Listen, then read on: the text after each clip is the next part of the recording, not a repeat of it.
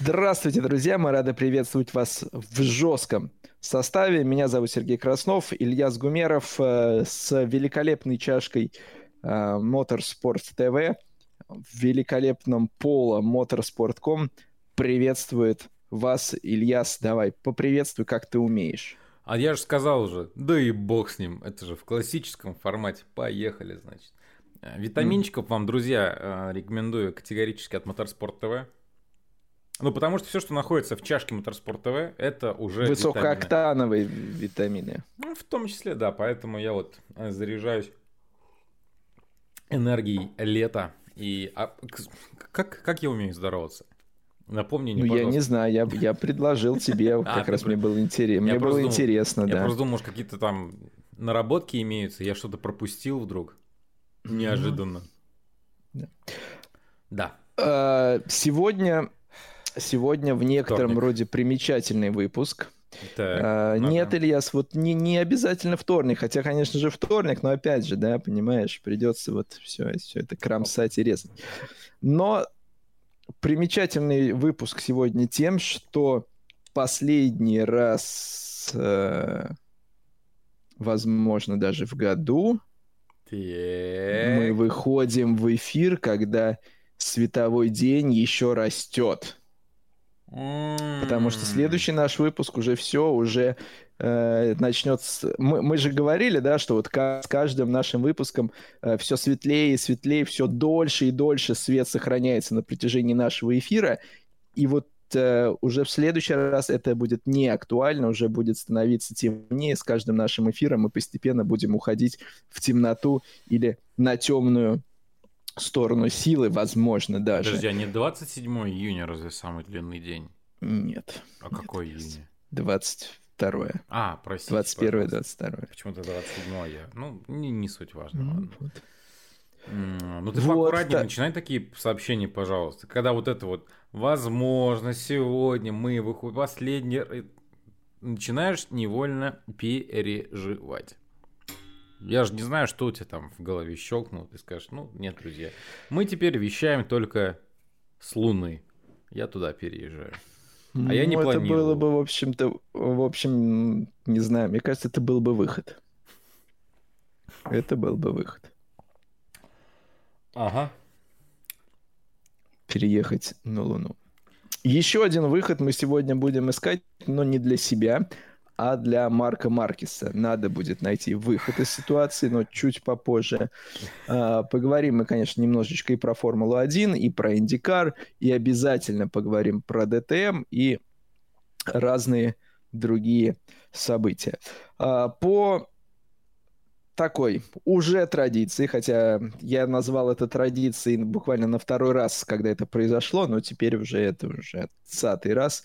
Илья, обращусь к тебе что тебе запомнилось за прошедшую неделю, что бы ты хотел сказать, э, какая новость, какое соображение, что тебя вывело из себя, что тебя выбесило, что тебя привело в восторг, может быть, что-то такое есть вообще? Или настолько все было ровно, что, что тебе все да вот, если честно, э, простите, пожалуйста, но в этот раз вот прям как-то, наверное, даже и...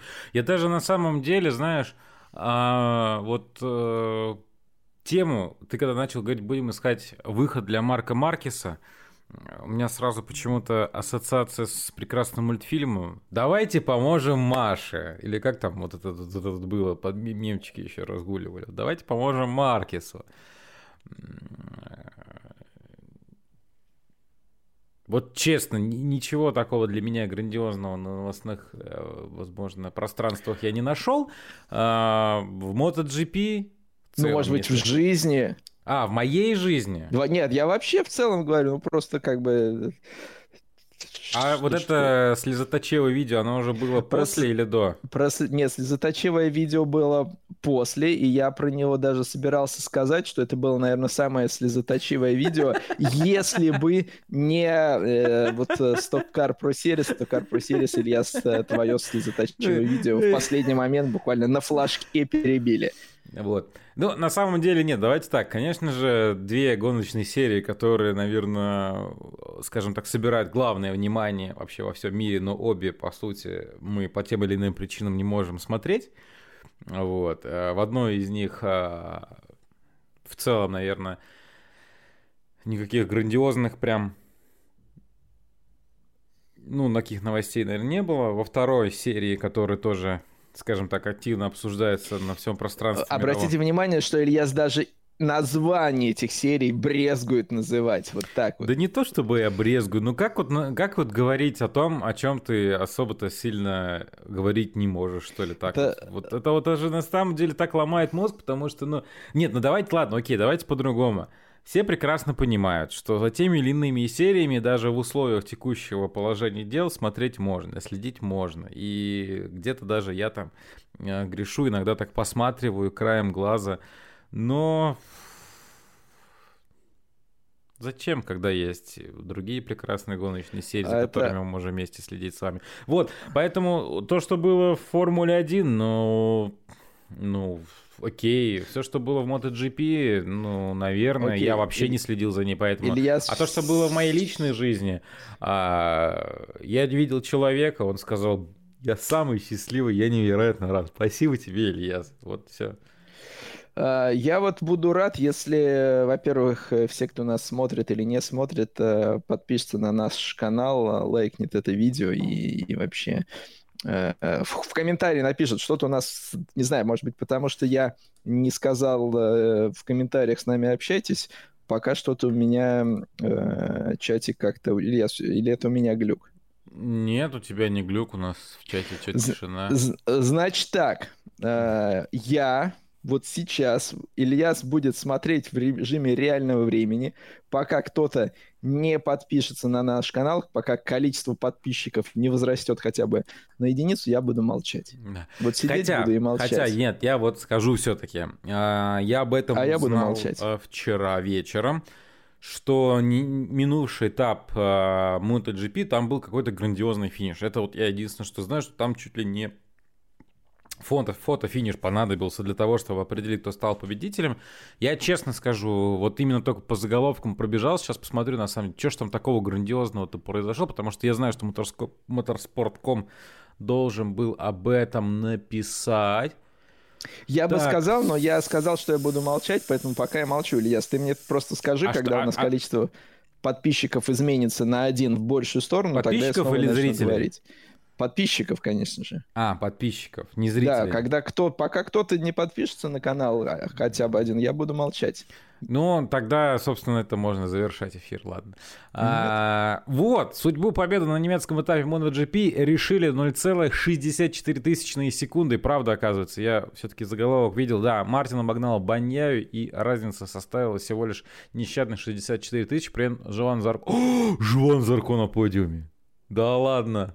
А где наши уважаемые друзья, зрители, которые...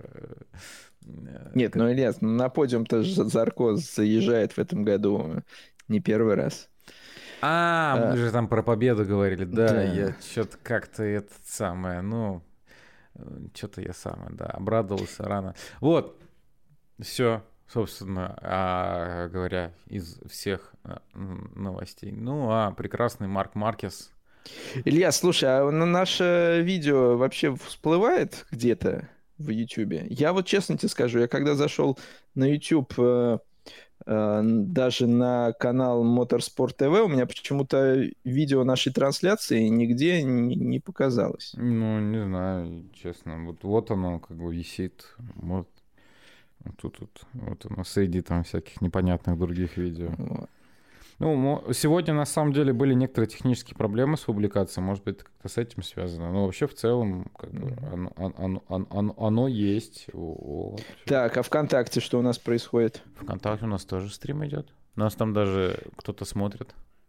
А что-то пишут, потому что я вот обратил внимание, что по ходу прошлого эфира нам там люди задавали вопросы, и я хотел тебя попросить, чтобы ты их по возможности а мы мониторил. И... между окнами иногда скачем, и не всегда оно обновляется, на самом деле. Я уже тоже потом это увидел. Вот, нет, ну, тут а, Эдуард, например, от Михонцев э, связался с нами. Ну, в смысле, связался, сообщение написал. Здравствуйте, говорит, вопросик. А где можно посмотреть MotoGP? Еще один вопросик. А вы планируете создать канал для просмотра этапов Moto Go? Спасибо. Ну вот GP, видимо, возможно. Эдуард, ну а смотрите, какая ситуация. Э, посмотреть гонки MotoGP в этом сезоне э, на территории Российской Федерации официально вы не можете, потому что никто, собственно говоря, права на трансляцию этой серии прекрасно не приобрел. Вот. А вот. Только через официальный да, да, заплатив э, около 30 тысяч рублей за годовую подписку. Вот когда мы предлагали э, подписаться за 300 рублей в месяц, никто не хотел. Теперь подписывайтесь за 30 тысяч рублей в год. Да. Вот. Не, ну серьезно, Эдуард, э, спасибо за вопрос, но, к сожалению, официально, так же, как и Формула-1 и некоторые другие гоночные серии на территории Российской Федерации, как минимум в этом сезоне. Ну, MotoGP-то... Нет, но это... Быть, бы, ты но... не сравнивай, Илья, Не, я и говорю, F1, что... Да. Я, и, я и говорю, что да. MotoGP-то вы посмотреть можете, но нужно будет заплатить кругленькую сумму. А F1, соответственно, официально не транслируется. Я имею в виду, что MotoGP... даже блочит, блочит э, все YouTube трансляции на Я на хотел лишь сказать, что права-то на MotoGP никто из телеканалов в этом году на территории России не приобретал. Вот, я это имел в виду. То есть, а так, пожалуйста, на официальный там там на официальном канале Welcome to Сан-Тропе, как говорится. Вот. Да. Ох.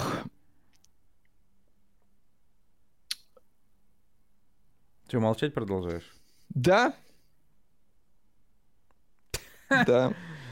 Вот. Вообще, если так на секундочку отвлечься, и занять эфир на наше время. Интереснейшая, конечно, история у нас вообще, в принципе, на авторынке происходит на текущий момент в России. Моя машина, она же, в принципе, сильно отличается от э, гражданской версии, скажем так, ну, по крайней мере, внешней.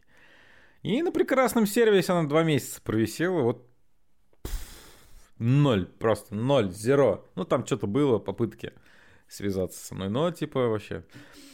И тут человек через одну социальную сеть. Привет. Хотелось бы изучить возможность приобретения сей автомобиля. Я говорю, окей, вот тебе прекрасный мой друг объявление. Посмотри, изучи. И через три минуты мне приходит сообщение, куда скинуть задаток. Я говорю, товарищ, а ты не хочешь ознакомиться лично с автомобилем? Я удивился, оказывается, представляешь, такие даже ситуации есть. А сегодня, а, продолжение истории. Я вообще вот прям удивляюсь. Из Петербурга прилетает сообщение от моей бывшей коллеги. Ильяс, а что с автомобилем твоим? Ну, речь идет про ГАЗ 2479 года выпуска. Я говорю, ну, так-то так-то, автомобиль в порядке. А своим ходом до Питера доедет? Я говорю, не знаю. А что? Подруга очень сильно заинтересована. Я вот думаю, как это происходит? Две женщины в Петербурге каким-то образом натыкаются на продажу автомобиля ГАЗ-24 и решают его приобрести удаленно. Думаю, что происходит э, вообще? Не обошлось без большого количества спиртного, наверное.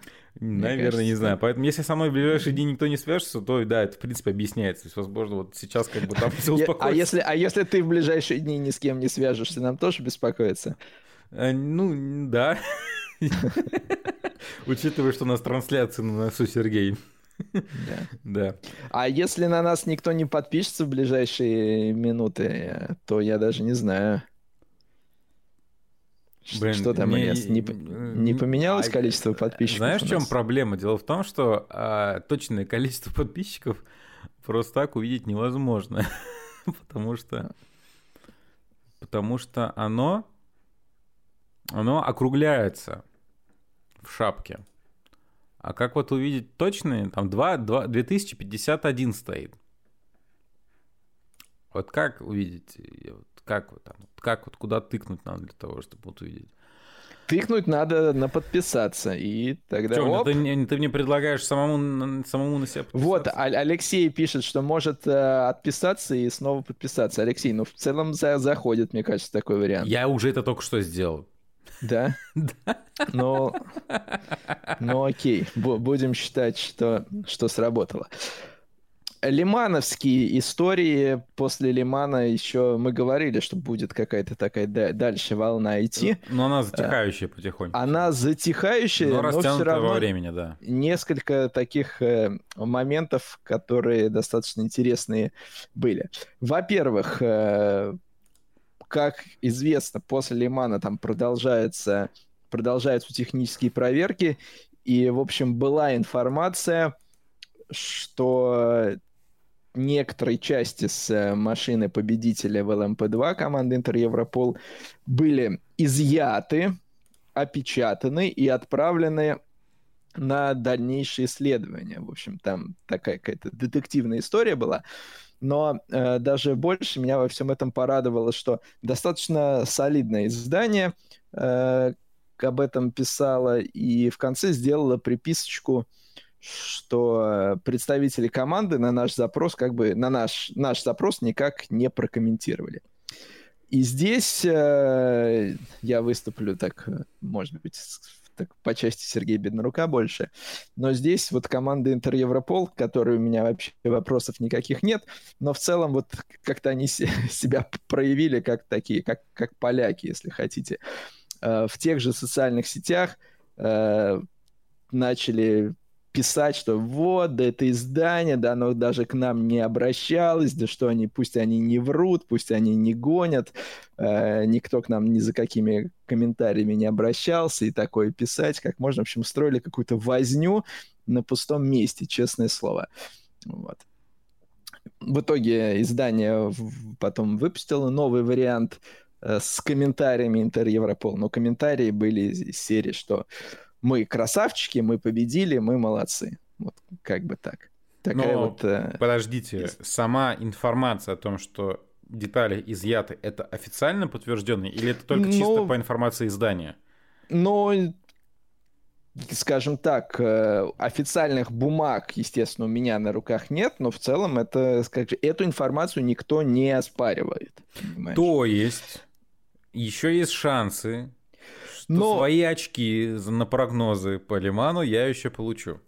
Да вряд ли, конечно. Не, я понимаю, конечно, это уже, была шутка, да, да, что вряд ли, наверное, что-то такое произойдет. Я думаю, что если бы что-то и было, оно бы, скорее всего, было, ну, уже, наверное... Ну да, ранее, уже все-таки много времени прошло, хотя...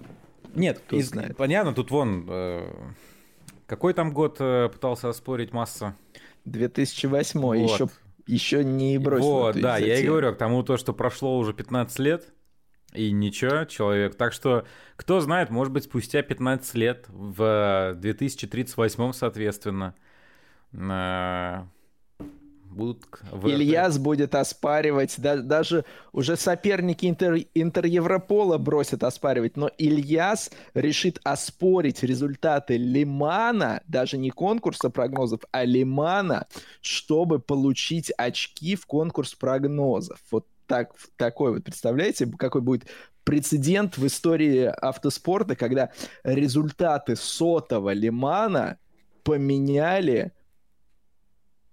по запросу э, простого парня Ильяса Гумерова. Это было бы шикарно, мне кажется, вот, на самом деле. Это, это а вот ты же вот не знаешь, да. на самом деле, что... как от результатов э, этого Лимана вообще развернется, Завис, зависит моя, человеческий моя жизнь, да, то есть да. вдруг ну вот даже фантазировать не хочу на эту тему. Страшно, страшно, Сергей, становится, что может произойти с человеческой жизнью вот просто из-за результатов одного из... Эффект суточных. бабочки. Да, вот. Нет, но в целом... Я, конечно, понимаю, что никакой подробной информации нет, очень жаль, но хотелось бы, но... чтобы такие моменты, они немножечко раскрывали бы поподробнее все-таки. Ну, будем надеяться, но что тут, постфактум. Тут, знаешь, как бы мне вот в этой истории именно сама форма, что вот э, какая-то началась истерика в социальных сетях со стороны команды, э, на, в ответ на, скажем так, ну, там ничего такого про них плохого не было написано, просто вот как бы был написан факт, и что как бы с их стороны комментария не последовало. А они начинают вот этот, значит, стали вот этот как бы в кухню выносить сразу в публичное пространство, мне это э, показалось странным. Не очень уместно. Но тем не менее. А, пилот этой команды Фабио Шерр подтверждено все-таки было, что у него э, перелом угу. был, то есть со сломанной ногой тоже Красавчик. продолжение истории, истории Лимана.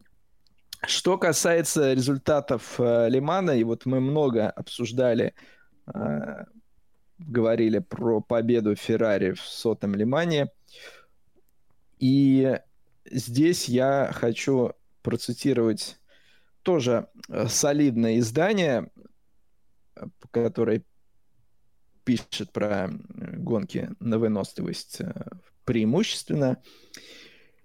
А, и вот с тем, что написано, в общем-то, не поспоришь, но это вот как бы тот момент, который ты так смотришь на него и думаешь, а должно ли, прав, правильно ли это э, в принципе. Э, цитата. Победа Феррари позволила серии вырваться за пределы э, круга специалистов. Э, сама гонка, чемпионат и в целом э, гонки на выносливость э, получили еще большую огласку, большее освещение. И также, конечно же, победа Феррари увеличила продажи билетов на следующий этап чемпионата мира, который пройдет в Монце. Вот. И ты, когда это читаешь, ты думаешь, ну вот как бы, да, понятно. И получается, что победа Феррари была как бы выгодна очень многим. И когда это еще произошло в свете вот того, что было, э, что произошло с BOP, да, потому что мы в прошлый раз говорили, что по всем показателям Ferrari и Toyota провели абсолютно равную гонку но просто Toyota была по чистой скорости на трассе медленнее, чем Ferrari, поэтому она уступила. Это единственная разница между ними была, потому что по э, стабильности, по надежности, по количеству ошибок, по всему, в общем-то, был абсолютный паритет, кроме скорости. Toyota была медленнее, а медленнее она была. Почему? Потому что ее сделали медленнее, потому что машина была медленнее, потому что ее сделали перед Лиманом. И когда в свете всего этого еще нам рассказывают, что победа Феррари это просто благодать, которая была выгодна и чемпионату, и организаторам, и индустрии в целом. Так, Сереж, ты меня прервался. Вот такая вот тема. И на, на этом... Да, я сейчас вернулся? Да, сейчас вернулся. А в каком? Я опять прервался. Вот почему каждый раз, когда я говорю про чемпионат, что-то я прерываюсь. Ну, я такой, я так понимаю, что, конечно, если честно, это все-таки с моей стороны был момент, но вроде все сейчас восстановилось. Так, а моя, моя это тирада, она попала? По, не полностью, последнее вот предложение, оно прям прервалось. То есть, вот прям... А последнее это какое?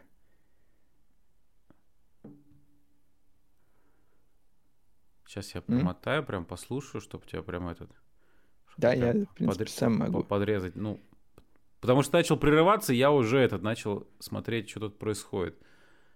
Так, да, тут действительно не с твоей стороны, если честно, Серег, косяк. Э, кратковременный был перерыв, и сейчас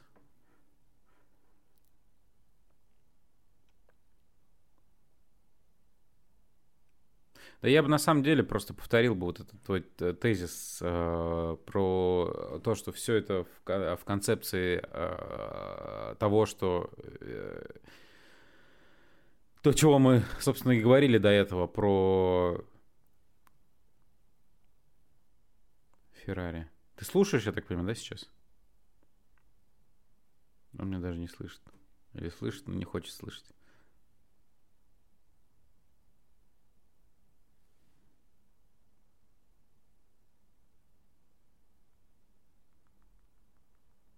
Да, я просто с, э, смотрел кусок.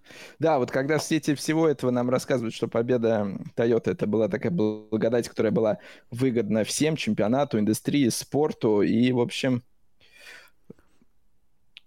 возникает э, такое. Ну, э, вот, а, а, нет, да понятное дело, и, и как бы сказать, вот смотри, ситуация, по сути, вот как мы и говорили, то есть понятно почему, понятно для кого, а, понятно, что с этим будет. А что мы говорили, что с этим будет? те, кто понимают, осознают, скажем так, э, происходящее внутри, то есть те, которые готовы копнуть чуть глубже и знают, с чем подошел э, клуб э, к Лиману, собственно говоря, и как он прошел, с чем он отсюда вышел, они, конечно же, там могут повозбухать, образно говоря, поразмышлять на эту тему, но там для 90 тех самых 5%, которые смотрят э, первые 15 и последние 15 минут гонки, для них, э, возможно, главнее машущий э, Леброн там на стартовой решетке, и для них это, собственно, мероприятие вот в формате культурно-развлекательного шоу. А для них все сложилось крайне удачно. И по факту для большинства, ну, постфактум ничего не меняется. То есть, действительно, они с огромным удовольствием купят билеты на следующий год. Они будут говорить, что Феррари, начитавшись, соответственно, умных статей, действительно завоевала легендарную победу спустя там много-много лет. А те, кто, собственно, возбухали, ну, они будут тебе дальше там как бы возбухать. Вот и все. Это все так. Но, Ильяс, я тебе так скажу.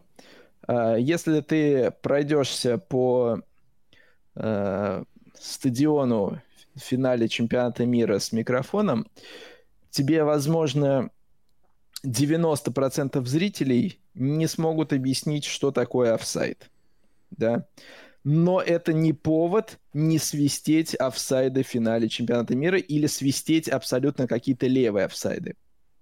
Вот так вот то, что люди не знают правила, это не значит, что, что на них нужно начхать. Вот как бы вот. Я понимаю, это... понимаю, но это немножечко... На отмазку просто это не тянет, э, понимаешь? Все-таки немножечко разные истории. Давай, вот для того, чтобы сейчас, образно говоря, организовать тот самый бунт, ну, это вот нужно подойти каждому, кто был там, и сказать, а ты знаешь, друг? Нет, ну а как бы при чем тут, при чем тут бунт? Тут вопрос в том, что... Да никто, потому что никто не будет освистывать. Для людей, для людей 95% шоу состоялось, их все устроило, они пришли посмотреть на красивые так машинки. Я, я, Ильяс, я понимаю, Ильяс, но они бы и так на него посмотрели. Я говорю, то, что люди не, не разбираются в правилах, это не значит, что организаторы турнира а, могут как бы забить на правила. Сказать, да люди все равно не разбираются, могут, поэтому мы будем боже, творить мы же увидели все, с тобой, что могут. Ну вот, понимаешь, понимаешь вот, этот, вот... вот этот аргумент, что как бы людям пофигу, но он... Не, не, нет, это я его я не, не преподношу. Не принимаю, это... потому что как бы... Я не преподношу это, не это ни в коем случае как аргумент, даже близко. Я... Это не аргумент тому, что случилось, а, наверное, как объяснение, почему, скажем так, это, в принципе, имеет место быть в текущей ситуации, как а, постфактум, почему это прошло, почему это вообще, в принципе, ну, Но могло это, произойти. Понимаешь, э, меня просто вот... Э несколько... Я почему вот про эту тему, эту тему начал, что вот те э, даже цитаты, которые уже после победы Феррари, они просто прямым текстом подтверждают э, и говорят о том, что да, ну, да такой да, результат конечно. нужен был всем, и его сделали. То есть даже постфактум уже люди, э, там, э, э, медиа, которые э, как это называется-то, отраслевые медиа не стесняются прямым текстом говорить об этом. Да, победа Феррари всем была нужна. Как бы. Вот, вот, вот и все.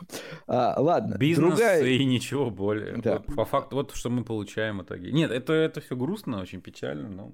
А, Другая, самая крутая, возможно, хотя я думаю, в Лимане было много э, историй, но это над этой историей так, я Сереж, прям э, смеялся. Заново эта история, потому что что-то у нас прям сейчас уже не с моей да. стороны.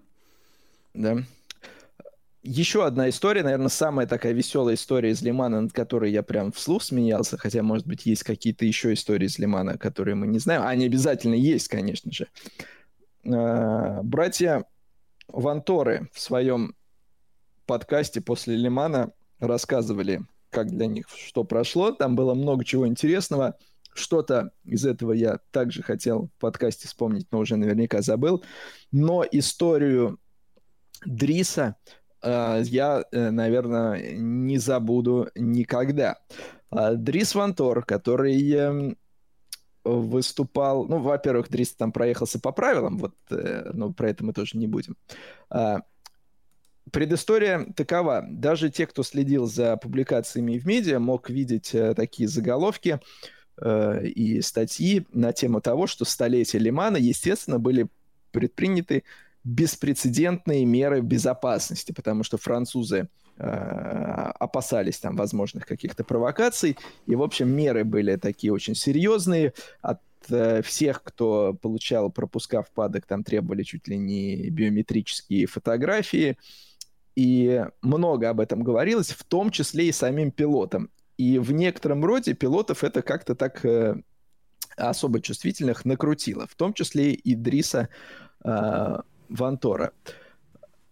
Команда э, Дриса, напомним, что он за Racing Team Turkey выступал, э, э, сняла какой-то коттеджик, причем непосредственно рядом с трассой, и Дрис возмущался, что вот все эти празднества, которые в непосредственной близости от их дома, они несколько мешали спать в том числе. Но в ночь перед гонкой Дрис пытался поспать и услышал хлопки на улице. Вот. Это, естественно, в рамках э, празднества был просто фейерверк, но бельгиец, накрученный всеми этими историями, рассказами организаторов, как они э, борются здесь с возможными провокациями, пытаются их избежать, Дрис подумал, что э, пальба началась, Э, как он сам рассказывает, вскочил голый, стал будить свою подругу, стал носиться голый по этому коттеджу, забежал к Тому Гэмбелу, партнеру э, по экипажу, стал его будить, кричать, что э, там стреляют. На что сонный британец сказал, типа, Дрис, успокойся, это фейерверк, просто салют, и вообще что ты устроил. Но сам он был настолько взбудоражен э, этой историей, что так, в общем-то, уснуть и не смог. Э, поспал буквально там пару часов за ночь перед суточным марафоном. И, как говорит, в момент старта гонки он дико хотел спать, потому что он вот всю ночь провел без сна из-за того, что принял салют за стрельбу и устроил по этому поводу панику. Вот такая вот история из Лимана. Э, которая заставила меня улыбнуться. Сочувствую я Дрису, на самом деле. А, Александр Эрсендл, Тим Терки, это ТФ Спорт, да, это да. они. Да, а, да, при поддержке ТФ они ТФ Спорт, да. Слушай, ну, у меня просто есть история, когда я тоже навел панику. Мне стыдно так, на самом деле, за это. Если коротко, я уж, ладно, наш эфир позволяет немножко отступить э, в тему Дриса. И почему я его одновременно над ним не смешной, одновременно я его понимаю.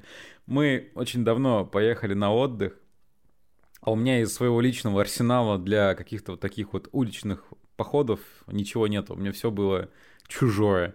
И я так человек, который, ну, несу глубокую ответственность к чужим вещам. И воскресенье, там, 6 утра, 5.30 утра. Соответственно, все там не спали до поздней ночи.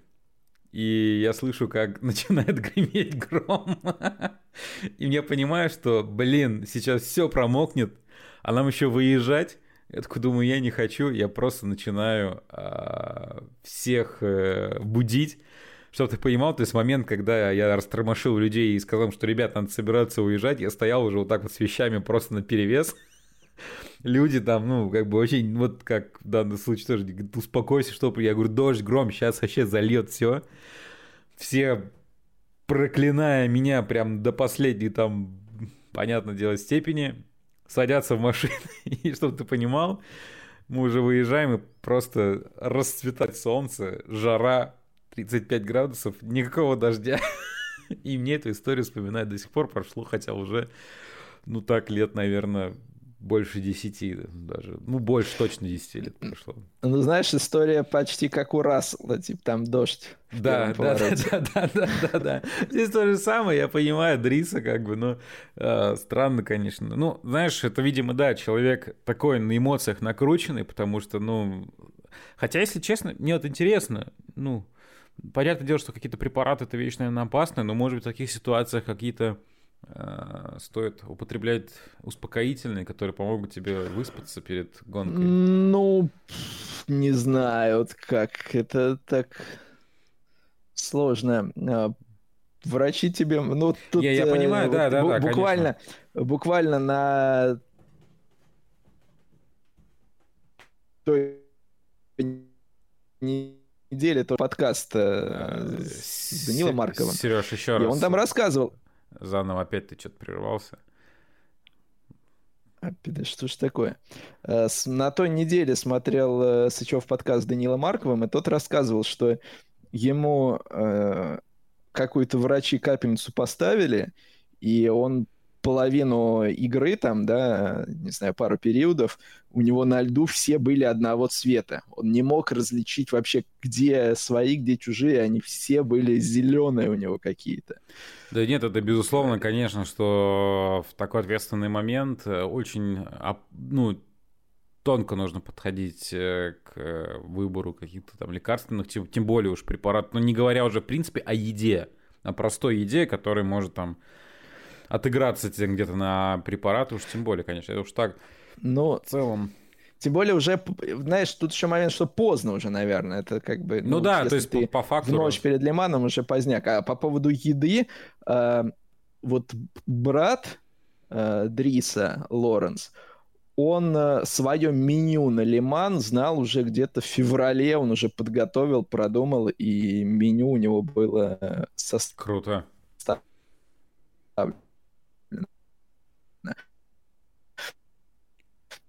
А у тебя там опять ну, моргает красная лампочка, Сереж? Сереж. Ой. Ой. Ой. Ой. Ой.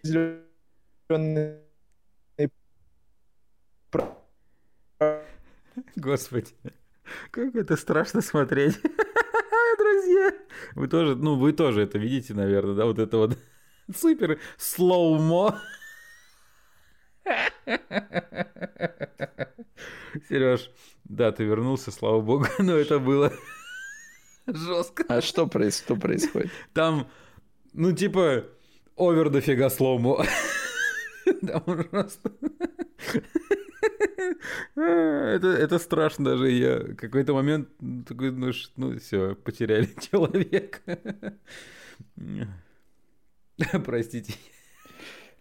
Я, я не знаю, у меня, понимаешь, у меня не показывает, что вот как бы иногда красненько, а здесь... Да, но дело в том, что у меня тоже как бы обычно, если вдруг бывает такое, что где-то по каналу связи какие-то э, провалы, оно как бы начинает... А тут вообще все четко, и что произошло сейчас? И почему ты периодически пытаешься связаться с Марсом, я не знаю. Да. А, я сказал Раст, мы, мы же про Рассела говорили. Ну, про Рассела. Я, то, я, кстати, почему-то тоже Рассела да. услышал. Может, прервалось как-то, но я сразу про Рассела Не, ну, подумал. Про, собственно, да. про эти самые... Ну да, да, да. Капли, про... да. да. Вот, опять, смотрите, про... прерывается. О, опять. А, да, мотор, ну, в общем, спорт. Прости, Сереж, но я должен хоть как-то отвлечь людей от происходящего. Он вообще ушел, сказал, да идите вы в баню. А, что он хотел рассказать, я не знаю, бог его знает. Из меня рассказчик авто, автомотоспортивных историй и новостей так себе, поэтому без Сережи нам ловить друзей с нечего вообще. Сарямба. Ну, сейчас я надеюсь, что Сереж все-таки вернется. О, господи, да. Дайте тоже проверю на всякий случай наш канал связи, потому что, ну, блин, стрёмно будет, если я тут, короче, ломаю всю систему, и из-за меня Сережа выглядит дурачком.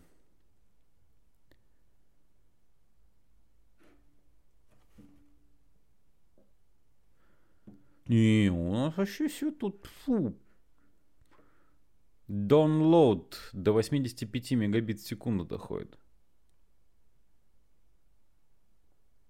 Неплохо. На отдачу 60. Гуд. Все супер. Сейчас, Сережечка. Не, друзья, а, Алексей, э, доставайте садника. Кстати говоря, всадники же где-то недалеко лежат. Я их, кстати, так в итоге не осилил. Хотя, если честно, А, думаю, что нужно все-таки справиться с этой прекрасной книженцей. У меня нет такой, к сожалению, скорости чтения, как у моих прекрасных коллег. Вот. А что касаемо только голоса, дело в том, что наш эфир жесткого состава еще и нарезается для эфирной версии телеканала. Поэтому чисто голосами, ну, боюсь, что, ребята, это будет... Ну, фотки надо будет представлять, но это тоже что-то так себе, короче. Вот, у нас прошел да. Александр 72 рассказывает, что прошел этап грузового кросса, и за руль одного газона посадили Женю Лосева. А, ничего себе. Ну, дрифтеры, они вообще, в принципе, такие ребята, э, особенно красноярские любители, там, в кольцо куда-нибудь в ралли полезть. Ну и что, как Александр у Жени-то Лосева в итоге? Он-то такой мужичок. И вот, знаете, на самом деле, я его прям представляю за рулем газона, если честно, и круто, наверное. Сереж, ты вернулся, я очень сильно рад, потому что, ну, я эту да, вечеринку не, не вывожу в одного, прости, пожалуйста. Вот. А, завершая, завершая про WC-шные дела, Но. А, после Лимана Том Дильман а, написал, что с командой Ванвол они расходятся, так что еще один э, гонщик покидает стан этого коллектива. Жон Павла Оливейра его заменит в Монце. Вот такие дела предысторий никаких к этому не было? А, ты знаешь, предыстория, может быть, есть, но э, в публичных сообщениях, а вот они-то как раз были сделаны так, как должны были сделать с Вильневым. А, такие причесанные, большое спасибо команде, а, я получил большой опыт, у нас нет никаких проблем, никаких разногласий, мы расходимся по взаимному согласию, там, то, все, пятое, десятое, такие причесанные э, сообщения. Что, ну, Ильяс, у тебя лицо такое, как будто я опять торможу. Да нет, я просто вспомнил про это бурное обсуждение того, и как с Вильневым поступили, и надо ли было с ним так поступать. И, наверное, сейчас должен в эфир ворваться на этом слове Сергей Беднорук. А, по поводу того, как поступили с Вильневым, а, знаешь, э, вот теперь мы переходим к Формуле 1. Так. Потому что потому что здесь вокруг Вильнева тоже была такая э, раздутая несколько историй. Сам Жак говорил о том, что историю эту раздули. Шарль Леклер э, решил э, Гран-при Канады провести в шлеме, копирующем расцветку э, Жиля Вильнева, угу, именем которого, соответственно, трасса в Канаде и была названа, но почему-то Шарль забыл с кем-то вообще из семьи Вильневых этот момент обсудить. И тут же э, э, пошли заголовки, мол, семья Вильнева запрещает Леклеру использовать этот шлем, там, и, в общем, началась какая-то ерунда полнейшая. Сам Вильнев э, потом говорит, никто никому ничего не запрещал. Но коммерческими правами там на все, что связано с э, имиджем отца, владеет сестра Вильнева, и Жак э, Шарлю как бы сказал, ты с ней этот вопрос, пожалуйста, утряси, поставь ее в известность, пусть она тебе дает добро, ну и также не забудь пригласить и ее, и маму, соответственно, вдову Вильнева в падок там, да, на гонку. Вот. Все это было сделано, и дальше как бы инцидент, что называется, был исчерпан. Но вот в момент э, вот пошли какие-то странные новости, что вот, мол, там семья Вильнева запрещает Леклеру использовать э, шлем. Такого, по словам Жака, даже близко не было. Но я что хочу сказать. Э, вот вы попробовали бы хоть какой-то там, хоть шлем, хоть что-то, сенны без согласования э, использовать я посмотрел бы, как, как долго вообще там вы протянули бы, прежде чем вас не засыпали с, с запретами и исками. И никто по этому поводу не возмущается. Э, я помню, у меня даже в социальных сетях заблокировали картинку, мою собственную фотографию изображение э, Сенны на трибуне вымыли, то, что он там э, нарисован. Э, и э, когда ее выложил, почему-то тем, кто владеет всеми правами на образ Сенны, не понравилось это. Вот, хотя там... Ну, не, ну, ну, ну, это как сказать... Это, конечно, иногда вот, вот эта ситуация с правами, она, конечно, иногда какие-то чересчур границы уже переступает, хотя это, в принципе, тяжело, наверное.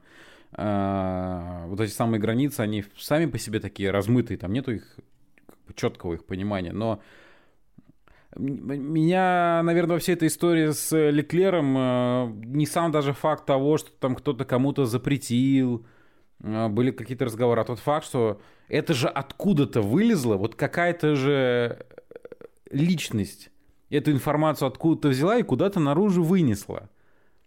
Вот это же как-то просочилось в СМИ. Но... Это же не просто так, что э, где-то в личном сообщении или в созвоне там семья Вильнева или Клер там они не сидели об этом, не говорили вот так вот э, в кафе, грубо говоря, и не слышала об этом люди. Это наверняка было в каком-то вот тет-а-тет, предполагая общение. Либо там, может быть, это был какой-нибудь, возможно, допустим, чат, окей, да, там где-то там чат, допустим, команды, кто-то там скинул, что вот надо там допустим, ну, просто утрированно. И кто-то же все равно эту информацию вынес за пределы избы. Но тут два момента, вот я бы отметил. Во-первых, ну, мне кажется странным, что Э, даже не сам Леклер, а может быть его менеджмент, не предпринял никаких шагов сначала, как бы написать смс-ку хотя бы кому-то из Вильневых, да, там, чтобы получить от них добро. Окей. А второй момент. Все это настолько неважно, потому что в современной Формуле 1, вот если посмотреть картинки самих, самого трек-экшена, там, тренировок, квалификаций, гонки – вообще без разницы, какой шлем у него, потому что его там вообще не видно, и этот, то, что э, Леклер в шлеме Вильнева, можно понять только по отдельным фотографиям, когда э, Шарль стоит с этим шлемом. Все, что касается его за рулем автомобиля, там хоть он э, в какой расцветке шлема, это абсолютно не Нет, важно. понятное дело. И, и получается, что это, это все, все какой-то вот такой информационный пшик который не, никакой ну, ценности не имеет. Понятное же дело, что шлем-то и не делается для гонки, он делается как раз для всех этих презентаций, фотографий, для а, моментов, которые ну... вот в паддоке и так далее. То есть, ну, да и в целом это как бы такое пиар, совмещенный с каким-то там добрым умыслом. Он же Но... не делал это для того, чтобы там а наоборот... Тут, понимаешь, просто раньше всегда расцветка шлема это был, то, было то, что гонщика выделяет. Ты, Паш, ты Сенну узнавал по вот этой э, желтой кругляшке, условно говоря. А сейчас какой там у кого шлем? То вообще без разницы, вообще ничего не увидишь. Вот. Наверное, я не смотрю, не могу сказать. Может. Вот, вот. А, что касается Формулы-1, также активизировались как-то разговоры на тему того, что надо бы сделать машины легче. Ферстаппин тоже говорит, что да, я тоже хотел бы, чтобы машины были легче. Кто-то говорит, что это, было бы, конечно же, круто, но это нереально.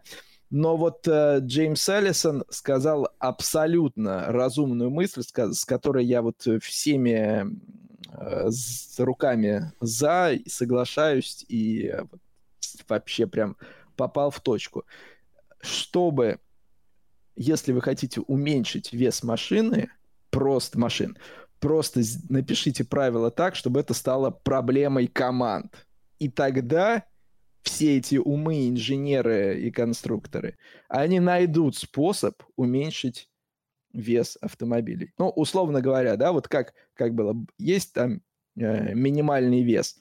И когда вот э, машины нового регламента Лучше всех э, с, с этим справилась Альфа-Ромео. Все остальные начали ныть, что они не попадают в этот вес, что они все тяжелее, чем минимальный вес. И его даже чуть-чуть приподняли, убрали преимущество э, Альфа-Ромео.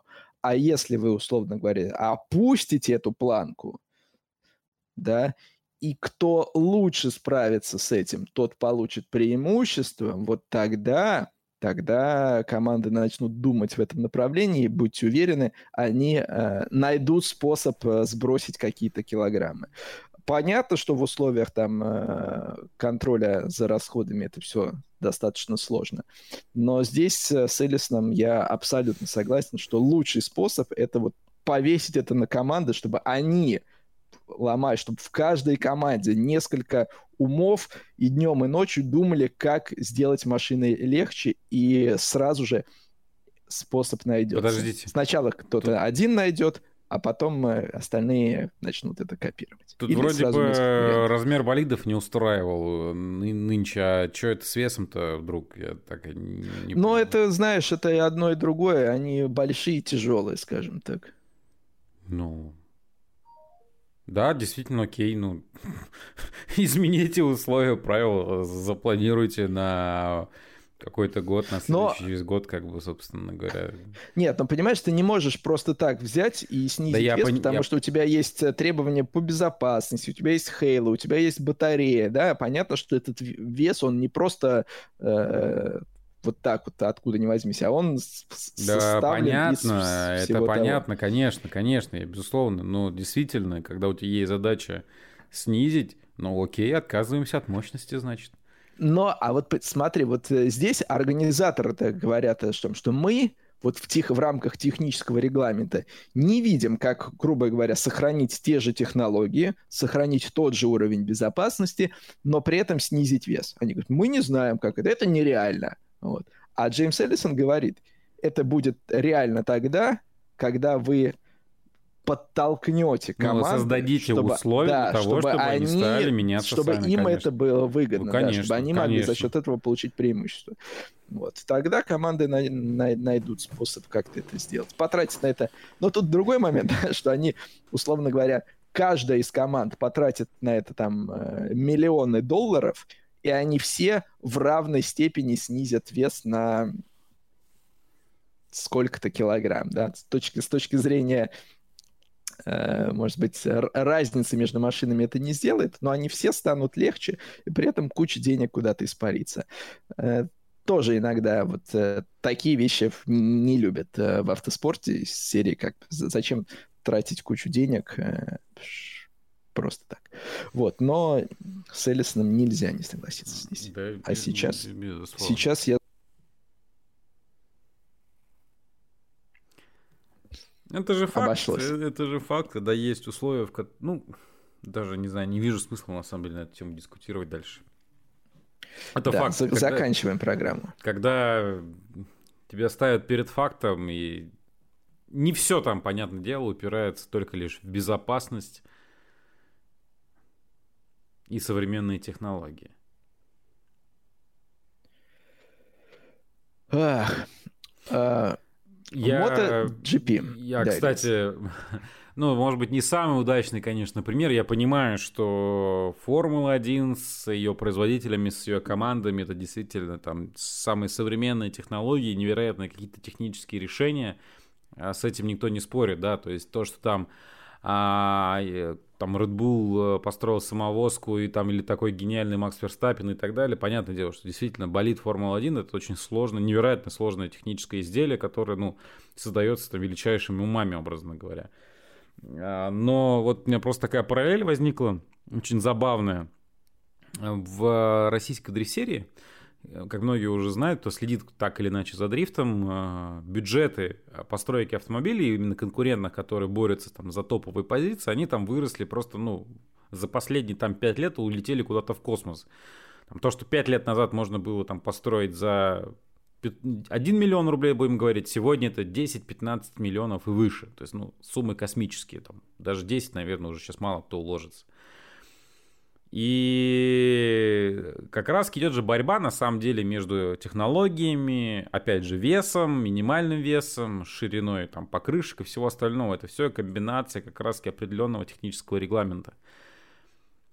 И вот в этом сезоне появился молодой человек, по-моему, не помню, как, честно, Антон, фамилию, к сожалению, не вспомню, в общем-то, в одной из команд – там, Антон на... Борисов. Антон Борисов. На, на какой-то, в общем, не помню, как его точно зовут, но не суть.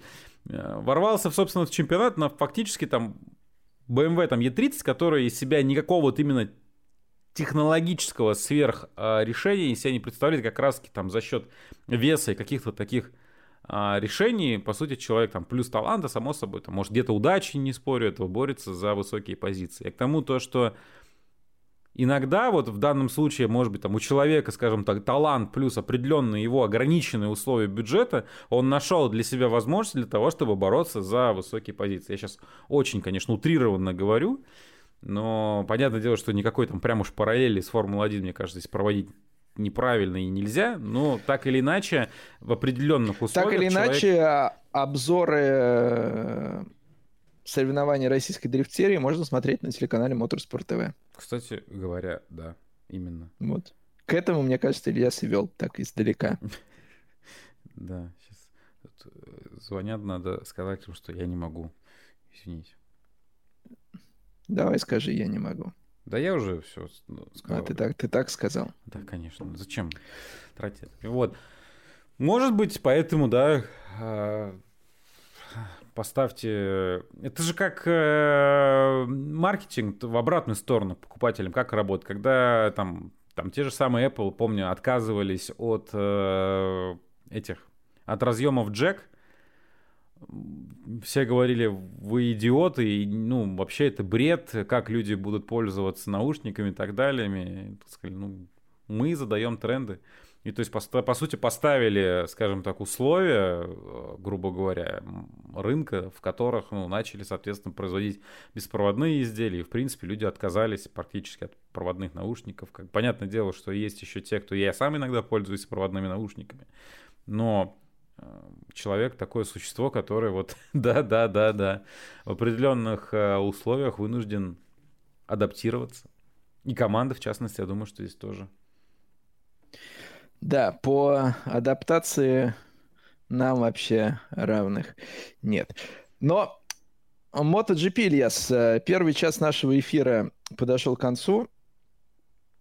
Это если вы нас в прямом эфире смотрите. А если вы нас смотрите в записи, то ну, вообще, наверное, я решил, что этот кусок э, недостоин того, чтобы вы его услышали.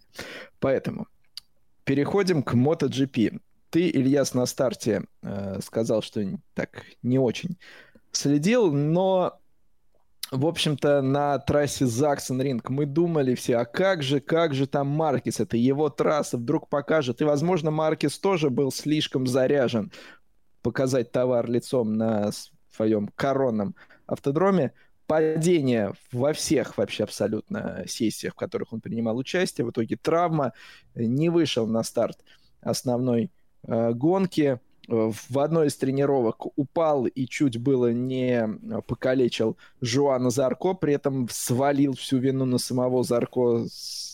Тоже такое странное было заявление, и сам же он сказал, Марк, конечно, красавчик, да, там великий чемпион, но иногда у него как бы, когда Забрало он говорит... Падает. Да, и забрало падает, и когда он говорит, он вообще как бы какую-то ересь несет. Э, смысл высказывания Марка Маркеса, напомним ситуацию.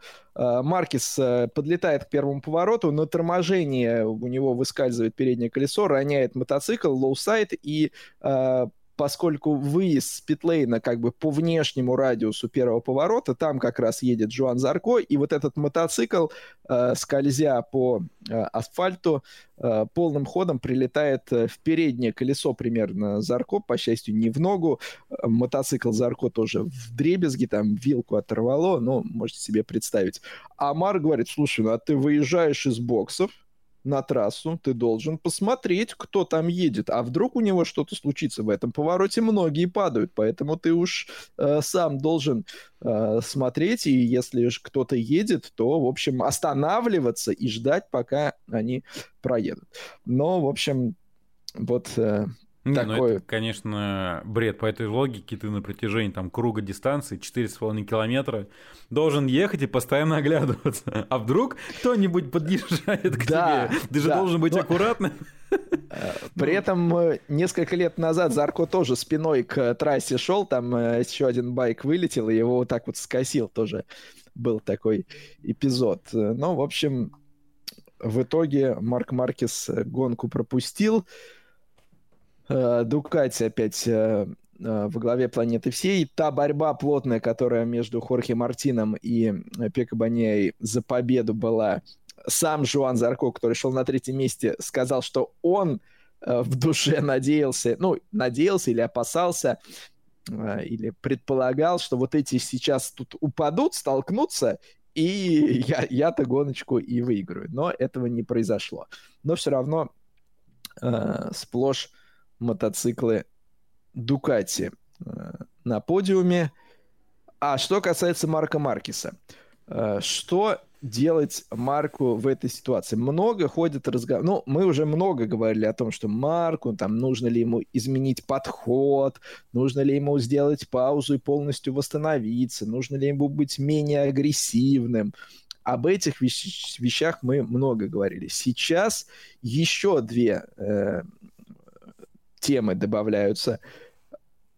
Не стоит ли Марку поменять производителя, бросить Хонду, с которой он на протяжении всей карьеры выступал, и как бы и перейти на мотоцикл, который не надо перепилотировать, э, чтобы он вообще как-то ехал. Или же Марку стоит вообще бросить не Хонду, а бросить все и завершить карьеру.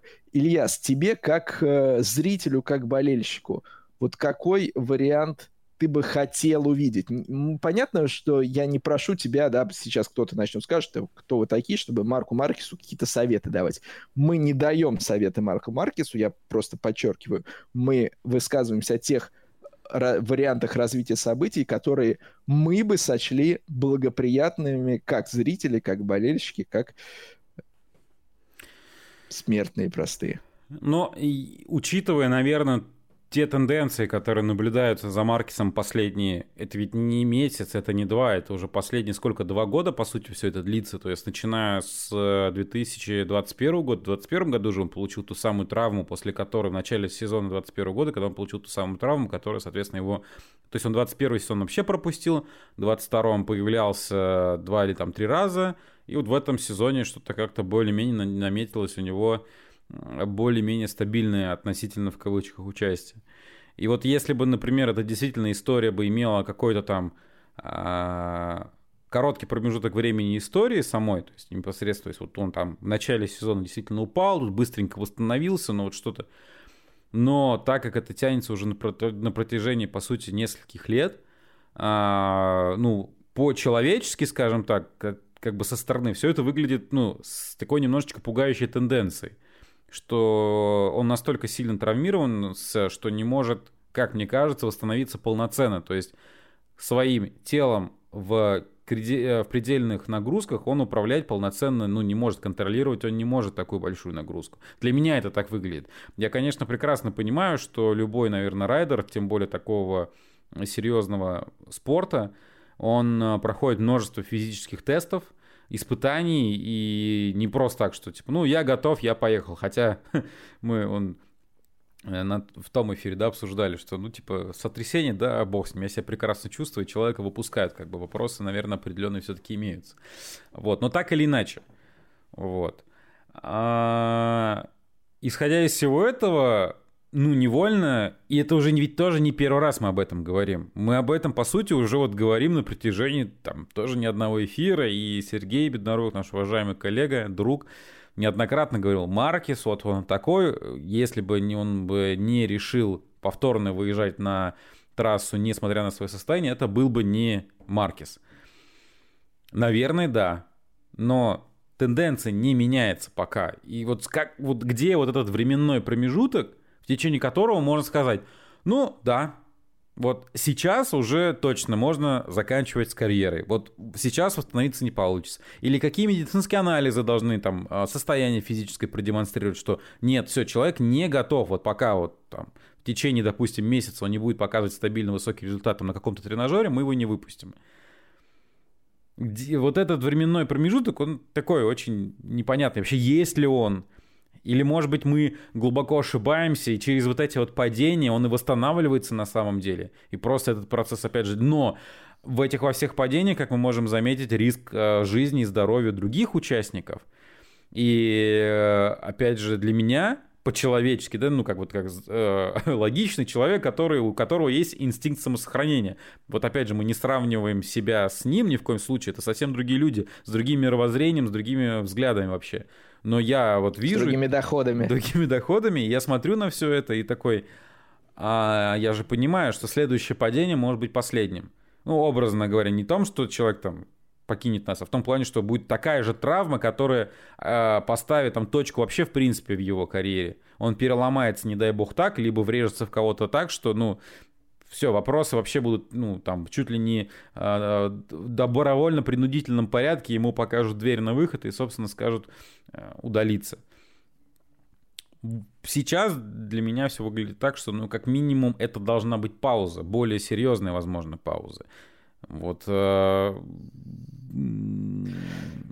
ну, какой-то более Но глубокий вот... анализ состояния, что ли, я бы, наверное, так сказал, состояние здоровья. Хотя, говорю, повторюсь, как по мне, ну, кажется, да, наверное, есть какие-то серьезные, конечно же, обследования, которые позволяют ему появляться на байке верхом и выезжать на трассу.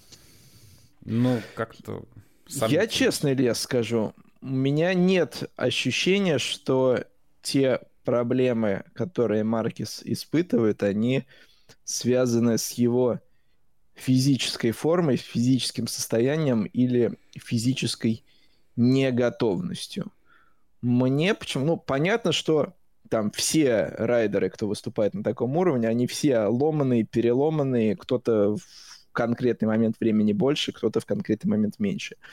Но мне почему-то кажется, что вопрос в голове и в мотоцикле. С одной стороны, что мотоцикл требует от Марка такого поведения, и другой момент, что Марк сам от себя требует и результатов, и такого поведения, и это приводит к тому, что, что он постоянно эту грань пересекает и постоянно падает, от этого как бы лучше не становится.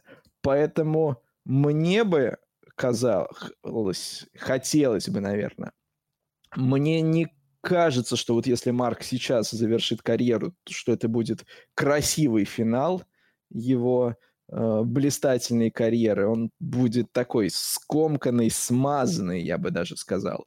Может быть, как бы это было бы даже и разумно, кто-то скажет, возможно. Но вот с точки зрения истории, мне кажется, Марк Маркес э, заслуживает более яркого выхода.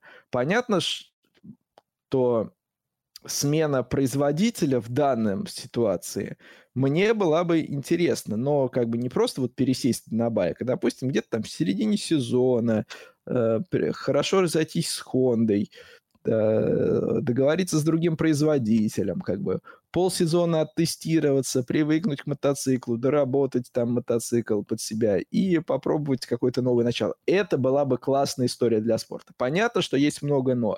Понятно, что э, если ты вот всю же карьеру с одним производителем идешь, то даже финансово иногда тебе может быть выгодно уйти на пенсию и остаться там послом этой марки, да, условно говоря. Понятно, что это как бы ты можешь разругаться сейчас с Хондой, откатать там э, год там в Ямахе, в Дукате, в апреле где-то еще. И в итоге ты с, с Хондой разошелся, она тебя больше ни на какие свои мероприятия не зовет, и финансовые потоки оттуда прекратились, а для другой марки ты там культом не стал. А, вот. Такое понятно. Но вот именно с точки зрения спорта мне было бы, конечно же, интересно. Мне не хотелось бы, чтобы Маркес сейчас а, закончил а, карьеру. Мне было бы интересно посмотреть а, на него за рулем мотоцикла другой марки. Конечно же, есть еще третий вариант. Есть еще вариант, что вот Honda с Маркесом, как бы как птицы Феникс восстанут, там в следующем сезоне поедут. Но до этого сезона еще нужно дожить. Вот о том и речь. Причем что... в прямом смысле слова. Я вот об этом говорю. Не то, что это далеко, а то, что вот как бы то, что сейчас происходит с Хондой, с мотоциклом и с Марком на этом мотоцикле, это такой момент. Вот Но от... опять же, я вижу здесь вопрос не в том, что Марк физически не готов и что-то ему мешает вот физически, а в том, что в голове что-то, что с этим мотоциклом не позволяет оставаться в седле. Э, безусловно, вот о том-то как раз и речь, что ну, нельзя сейчас взять и поставить крест только потому, что ну, у него сейчас там как бы последние этапы не удаются, падения, сходы и так далее. То есть мы же не знаем действительно, как на самом деле он себя чувствует. И действительно, может быть, за этими там многочисленными падениями э, придет э, успех и возобновится прежняя форма, концентрация, скорость, все это придет. Этого нельзя исключать. А, проблема в голове, проблема в байке или проблема действительно в физическом состоянии. Вот опять же, если я как бы свои же слова и под сомнение ставлю, что да, ну наверняка там не глупые люди, которые просто так человека выпускать-то на трассу не будут, понимая, что он там, грубо говоря, не может просто-напросто удерживать под нагрузкой э, тяжелый байк там на протяжении там больше, чем 15 минут. Ну, наверняка как бы все это тоже пройденные, и на этот ответы есть какие-то. А, просто взять и закончить карьеру, ну, действительно, это как-то, ну, не про Маркиса, как минимум, мне кажется, история, точно. С Хондой однозначно, мне кажется, должна история продолжаться, потому что действительно это многолетнее партнерство, которое, ну, э, имеет под собой еще и некоторый э, маркетинговый, мне кажется, продукт, это как э, Валентина Росси, Ямаха, да, то есть, которые там тоже довольно-таки долго и плодотворно сотрудничал, и даже сегодня, когда мы говорим о Росси, мы, конечно же, для себя отвечаем, что это Ямаха. Очень жаль будет, если на самом деле никаких новых результатов от Маркиса мы не увидим, но наверное, мне будет меньше жаль об этом, если вдруг за очередным падением случится что-то, не дай бог, трагичное. Вот все, что, наверное, я бы сказал по этому поводу. Сережа завис. Это не он так меня внимательно слушает. Чихать он хотел на то, что я сейчас говорю, потому что он просто завис. Спасибо, что хотя бы а, с умным видом, взглядом на меня и к нашим уважаемым зрителям. Сережа, привет, просыпайся.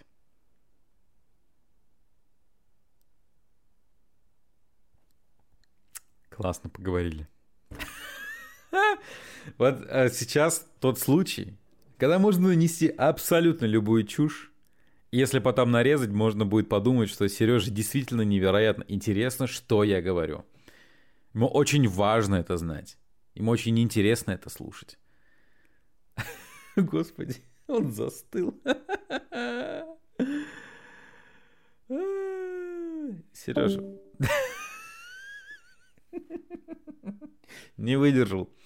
Не выдержал. В общем, мое... Я, я, я на самом деле хотел бы сейчас, наверное, сказать, что было бы неплохо услышать Сергея Беднурука, но я догадываюсь, на самом деле, что бы он сказал. И абсолютно согласен с каждым его словом что это не тот человек, который просто так повесит шлем на гвоздь. Это не тот человек, который сейчас э, уйдет из э, Хонды и пойдет к другому какому-либо производителю. Это не тот человек, который э, будет съезжать, скажем так, э, в таких ситуациях, как с тем же самым Зарко, и валить все на невнимательность, говорить о том, что что-то не так с ним или с байком. Ну, все абсолютно, мне кажется, это логично. Это действительно... Хотя за Маркиса много, конечно, историй. Я знаю, что многие даже из моего окружения, люди, которые так или иначе следили за MotoGP, а будем говорить так, не сильно э, в восторге от манеры где-то э, выступления Марка Маркиса, да и, ну, в принципе, не всем нравится его техника езды. Э, много разных историй рассказывали мне, я сам честно скажу, прям так уж глубоко все это не вникал. Но так или иначе, если Маркет, скажем так, даст э, слабину своему стремлению, ну, это будет не он, действительно. Это даже не обсуждается. Но очень страшно э, становится, и ты начинаешь переживать, что за этим всем кроется, ну, что-то более серьезное, нежели просто вот какая-то там слабая физическая форма и что-то еще. Сереж, привет. Привет, заговор какой-то, заговор просто. Ты так красиво завис. Я, ну это, это я умею красиво Да, зависать. ты прям завис, я такой думаю, вот этот человек меня слушает. А потом понимаю, что ну нет. Но я все равно продолжил, как бы я добил свою тираду. Вот. Но он ничего не сказал, конечно, но я до, до конца шел прям, потому что вот. была возможность нести всякую чушь, и ты бы меня слушал внимательно и пристально. Вот, ну, ладно. Да. Так что, желаем, так что короче, да. и желаем здоровья Марку Маркесу и скорейшего, скорее, скорее разобраться вообще с тем, что происходит. Потому что ну, бесконечно так продолжаться явно не может. У, чего, да, у всего и... этого должно быть какой-то вот выход из ситуации, но вопрос, куда оно пойдет. Вот это а больше... знаешь, главное, что не может бесконечно... Марк, в какой-то момент мы даже бросим это обсуждать. Понимаешь, вот нам уже даже, уже сейчас уже думаешь, ну сколько можно обсуждать твои болячки?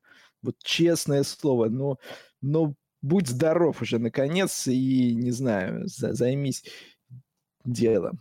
А это я, бы, конечно, сказал, но, но не буду.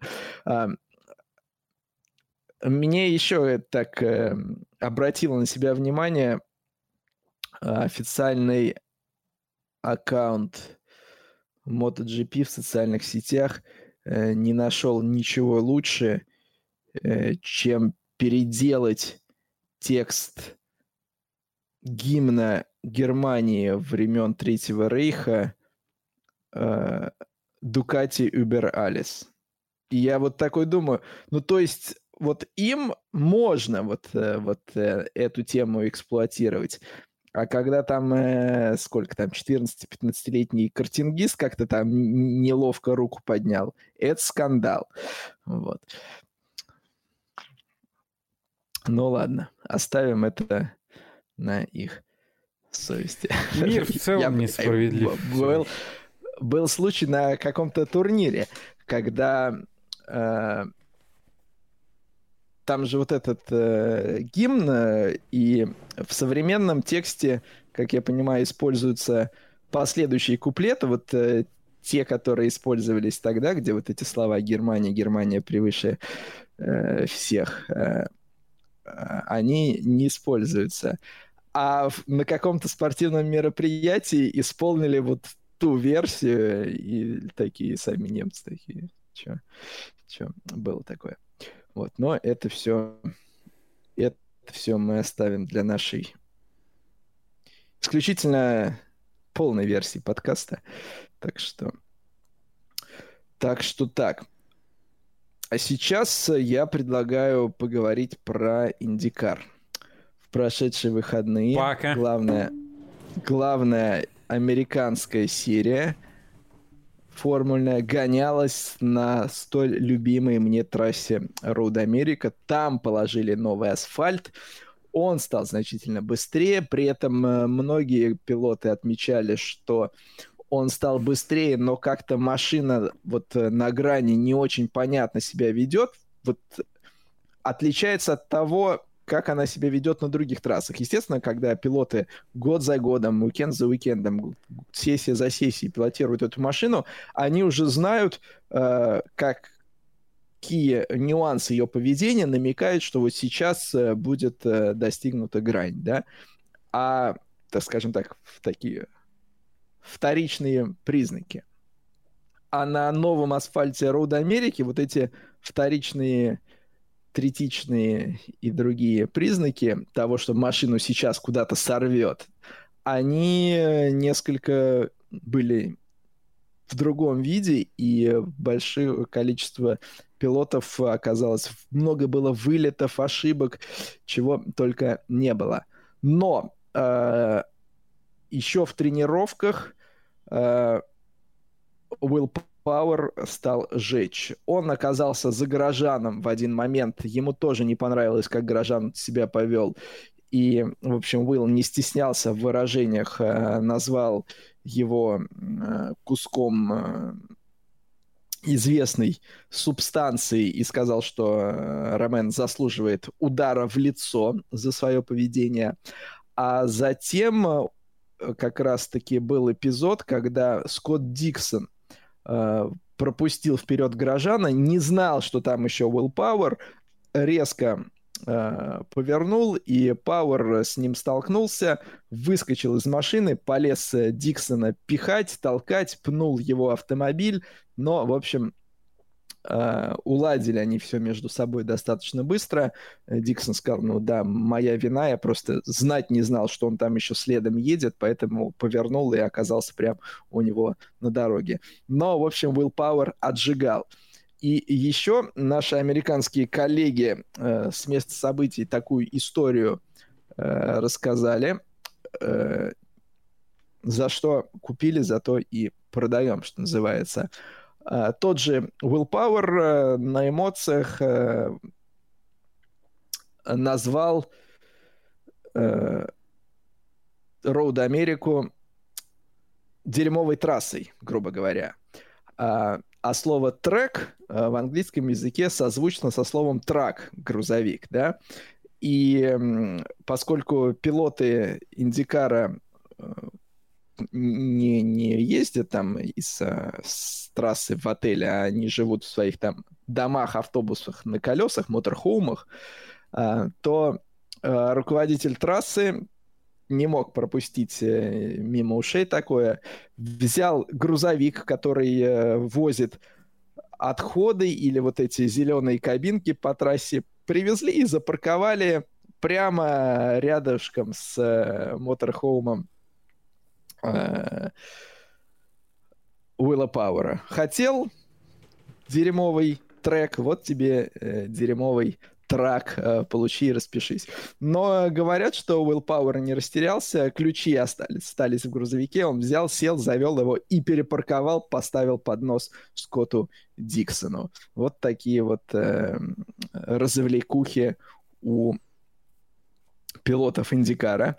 Многие отмечают, опять же, часто такое бывает, когда в один уикенд проходит, тем более, что практически в близких часовых поясах э, Гран-при Формулы-1 в Канаде, в Висконсине, народа Америки, Индикар, э, те, кто смотрит так или иначе то и другое, сравнивают, и опять сравнение в пользу Индикара, конечно же, было.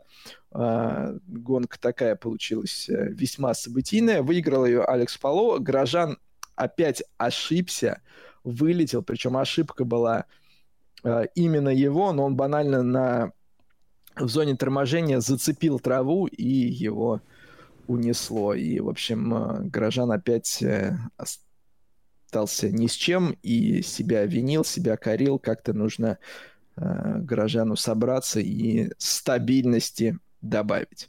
Вот, так что такие вот, Илья, события в Индикаре, как тебе? Ну, Почти слушай... гонки грузовиков, только в несколько другом формате. Только чуть побыстрее.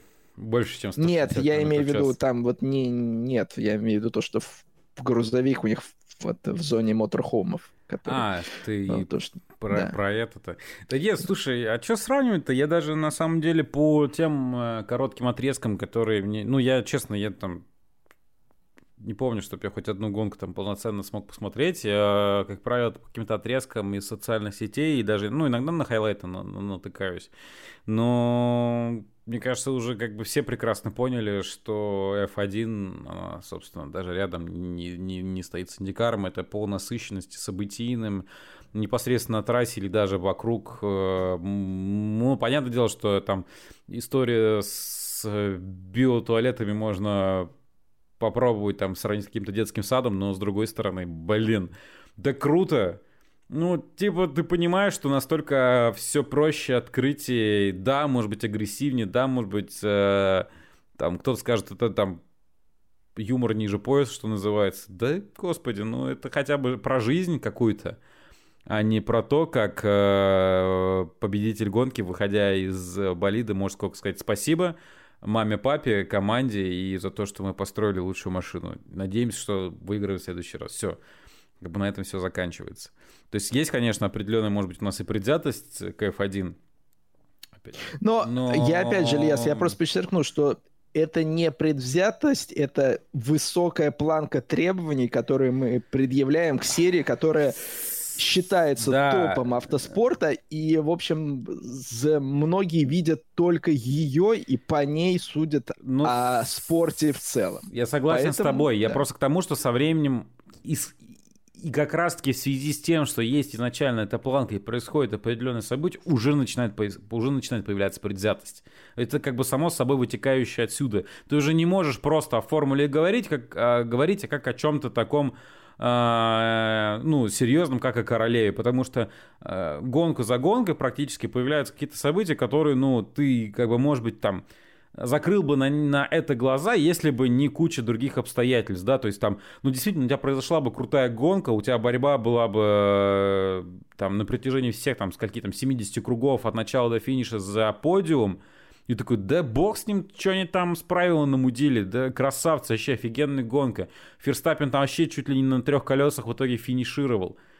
Э, ну, я уж утрированно, конечно, сейчас. И ты вот на вот эти вот нюансы, ты бы закрывал бы глаза, скорее всего. Потому что если начать копаться в Индикаре а, или там какой-то другой год, ну даже давай возьмем тот же самый чемпионат, э, европейский чемпионат гонок на грузовиках. А не просто так ты, э, вот мы говорили, когда Моторхолме в прошлом выпуске мы говорили о том, что есть ну, откровенное доминирование, да, Норберт Тиш, который э, взял там 4 гонки за уикенд, две из них стартовал с восьмой позиции. Но доминирование, которое явно не сильно красит в каком-то смысле чем, но ты закрываешь на это глаза, Пока, по крайней мере. Потому что у тебя есть много других вещей, на которые ты, да блин, да крутая гоночная серия. Да, там со своими нюансами, какими-то фишечками, приколами, которые, может, не всем понятны, но и в ней есть своя харизма, есть своя борьба, и мы за это ее любим. И тот же самый Индикар, я уверен, э, если начать копаться как бы в нем глубже, и вы там с Сергеем или с нашими уважаемыми зрителями найдете много каких-то таких историй, которые, возможно, не сильно красят в целом чемпионат, либо кого-то из а, его участников. Но так или иначе, а, уже как бы понятно, что близкое по идеологии, близкое по форме, но явно интереснее, видимо. И...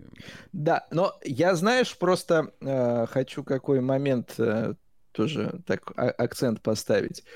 Э, просто не всегда э, вот прямое сравнение, э, скажем, э, иногда кто-то может сказать, вот посмотрите, в Индикаре там было 15 смен лидера за гонку, а Формуле 1 2. Значит, в Индикаре была круче гонка. Вот нет, это не вот не, такой нет, аргумент, конечно, да. потому что там вот это вот количество смен лидеров, количество обгонов, это еще не самоцель и не то, что определяет классную гонку или нет. А, классная гонка — это как бы нечто вот за этими цифрами. Можно вообще без обгонов э, там но иметь э, напряженное соперничество, и это будет классно, да. Тут вот именно, что не стоит думать, что те, кто говорят, что Гран-при, э, не Гран-при, а гонка на Роуд Америке была интереснее э, гонки в в Канаде, они так говорят только потому, что вот в Кан... на Роуд Америке было там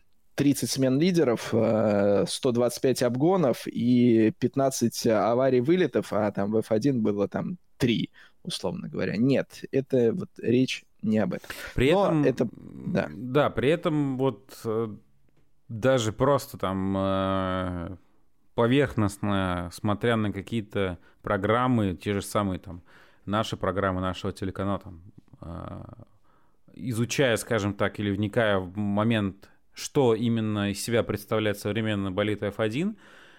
Понятное дело, что я это много раз говорю, это действительно очень сложное технологическое изделие, которое, ну, не просто э, двигатель, четыре колеса и руль с баранкой, да, там с кнопками какими-то. Это очень сложное, современное, невероятно технологичное устройство. И э, вот в этом смысле очень там, как бы сложно с кем-то сравнивать. И гонщики те же самые, это, ну, понятное дело, что там, да, и РБ-19 сейчас там половине, наверное, из пилотона никто так не поедет, как Макс Ферстаппин. Наверняка, как бы, да, там у человека есть талант, и он доказывал это неоднократно, и он как бы заслуженно, наверное, э, чемпион именно на этой машине. Ну ладно, сейчас не будем вдаваться в подробности. Но вот ввиду вот этих всех множества других нюансов, как бы ты такой смотришь, ну, ребят, ну, окей. Но, да, я просто еще раз, когда вот идет эти сравнения гонки F1 и Индикара, не надо думать, что э, там те, кто высказываются в пользу одного или другого, что там мы прекрасно понимаем, что это тот же случай, как там в спорте. Игра, которая заканчивается 1-0, вполне может быть интереснее содержательные матчи, которые заканчиваются 8-7. Вот эти цифры, количество голов, это еще не, а, не показатель зрелища, это, это важно. Не думайте, что мы вот вот считаем иначе. Э, это такой нюанс. Вот, но э, вот э, как-то так в Индикаре. Азиатский GT World Challenge гонялся на прошедших выходных. Я даже посмотрел по утру гонки в Фудзе. В одной из них Корвет выиграл. Старенький такой GT3 ручной самодел, скажем так. А во второй корвет был разбит, этот, причем в дребезги практически. А э, интересный момент. Финишируешь на 14 позиции, а в итоге ты становишься чемп... а, не чемпионом, а победителем гонки. А, произошел такой казус, э, когда э, дирекция гонки сообщила участникам, что они должны под автомобилем безопасности ехать не по прямой старт-финиш, а проезжать через питлейн. Э, целый ряд команд э, как-то не сориентировались и не выполнили эту просьбу. Да. И в итоге пачка штрафов после финиша гонки и экипаж, который был на 14 позиции, хоба, и победители. Фраза «борись до конца» обретает новый, да, вот э, смысл, не то что смысл, а подтверждение в очередной раз, что вот казалось бы, когда уже по сути э, гонка завершена, но ты все равно идешь э, выполнять требуемые задачи. Пожалуйста. Да. Круто. А, если продолжать тему GT World Challenge, э, буквально на днях обновленный э, список участников гонки 24 часа СПА. 71 автомобиль. Но подробнее о СПА мы будем говорить через неделю, как раз накануне этой гонки, поэтому сейчас э, просто э, констатируем факт, что обновленный заявочный э, лист увидел свет. А, ДТМ, Ильяс. В ближайшие выходные Ура! А, Зандфорд возвращается в календарь ДТМ. С одной стороны, да, вот как бы можно сказать, что давно ДТМ там не был. Последний раз, когда там были, это еще в в другую совсем эпоху фактически, но учитывая, что у нас э, гонки, э, серия GT World Challenge на Зандфорд уже обновленный приезжала и не раз, и мы эти гонки и видели, и комментировали, э, то есть технику GT3 на этой трассе мы с тобой э, повидали, мы прекрасно понимаем, как там эти гонки проходят, вот такого ощущения э, неизвестности, да, и вот как бы вот с той точки зрения, что вот DTM э, впервые в своей истории GT3 приезжает Занфорд. DTM, да, GT3 нет, поэтому, в общем-то, как э, проходят гонки этого класса автомобилей на этой трассе, мы прекрасно представляем, и это в том числе заставляет нас э, так э, предвкушать то, что мы э, в ближайшие выходные увидим. Напоминаем, что телеканал Motorsport TV в прямом эфире квалификации гонка в субботу, квалификация и гонка в воскресенье, и также э, ADAC GT4 э, гонка в субботу и гонка в воскресенье. Э, естественно, мы будем делать прогнозы свои на гонку DTM. Обладатель пол позиции, э, победитель гонки и место Давида Шумахера. Один прогноз, который распространяется и на субботу, и на воскресенье. А, сначала я бы отметил, что э, Рене Раст, соответственно, Формуле Е принимает участие в этот уикенд, поэтому за рулем BMW его заменяет Дрис Вантор, которого мы сегодня уже вспоминали э, в весьма таких пикантных э, обстоятельствах. А Джек Эйткин э, за рулем Кадиллака отправляется на гонку 6 часов Уоткинс Глена, поэтому за рулем Феррари команды Emil Frey Racing его будет заменять Альберт Коста, команду которого мы тоже сегодня вспоминали. Новоиспеченный победитель Ле-Мана в LMP-2 Альберт Коста. Мы помним прекрасно, что с коллективом Emil Frey Racing у него прекрасные отношения. Он много лет выступал за них на Ламборгини. И вот теперь за рулем Феррари за них поедет. А теперь, Илья, с прогнозы та часть э, нашего эфира, когда вы сможете крупно очень рассмотреть мои пальцы. Вот так вот, я это так называю. Так, Сергей Беднорук прислал мне свой прогноз, и я его, Илья, сейчас озвучу, с твоего позволения. Конечно. Первым номером у нас Сергей пойдет, и Сергей в некотором роде э, по твоим стопам, Ильяс.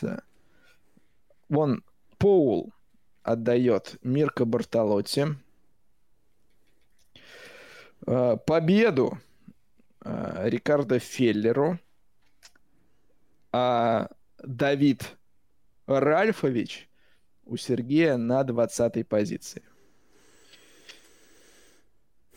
Вот. Ильяс. Ну, э, Давида я сразу как бы могу поставить на 19 позицию. В целом, наверное, ожидаемо. Вот, будет он 19 по моему мнению, в одной из гонок как минимум точно. А что же касаемо пола и гонки, честно, было так интересно посмотреть, что было у GT World Challenge, но, понятное дело, это мало, наверное, пока нам о чем-то э, говорит, вот, касаемо как минимум марок в том числе. Вот. Я просто, рискну поставить на Porsche и Lamborghini, но а исходя из того, что а, у нас из Lamborghini лучшими в чемпионате сейчас это Перера. Вот я что думаю, что Франк Перера будет на полпозиции в одной из гонок. Вот. А победителем будет либо Энгельхарт, либо Хайнеман. Вот.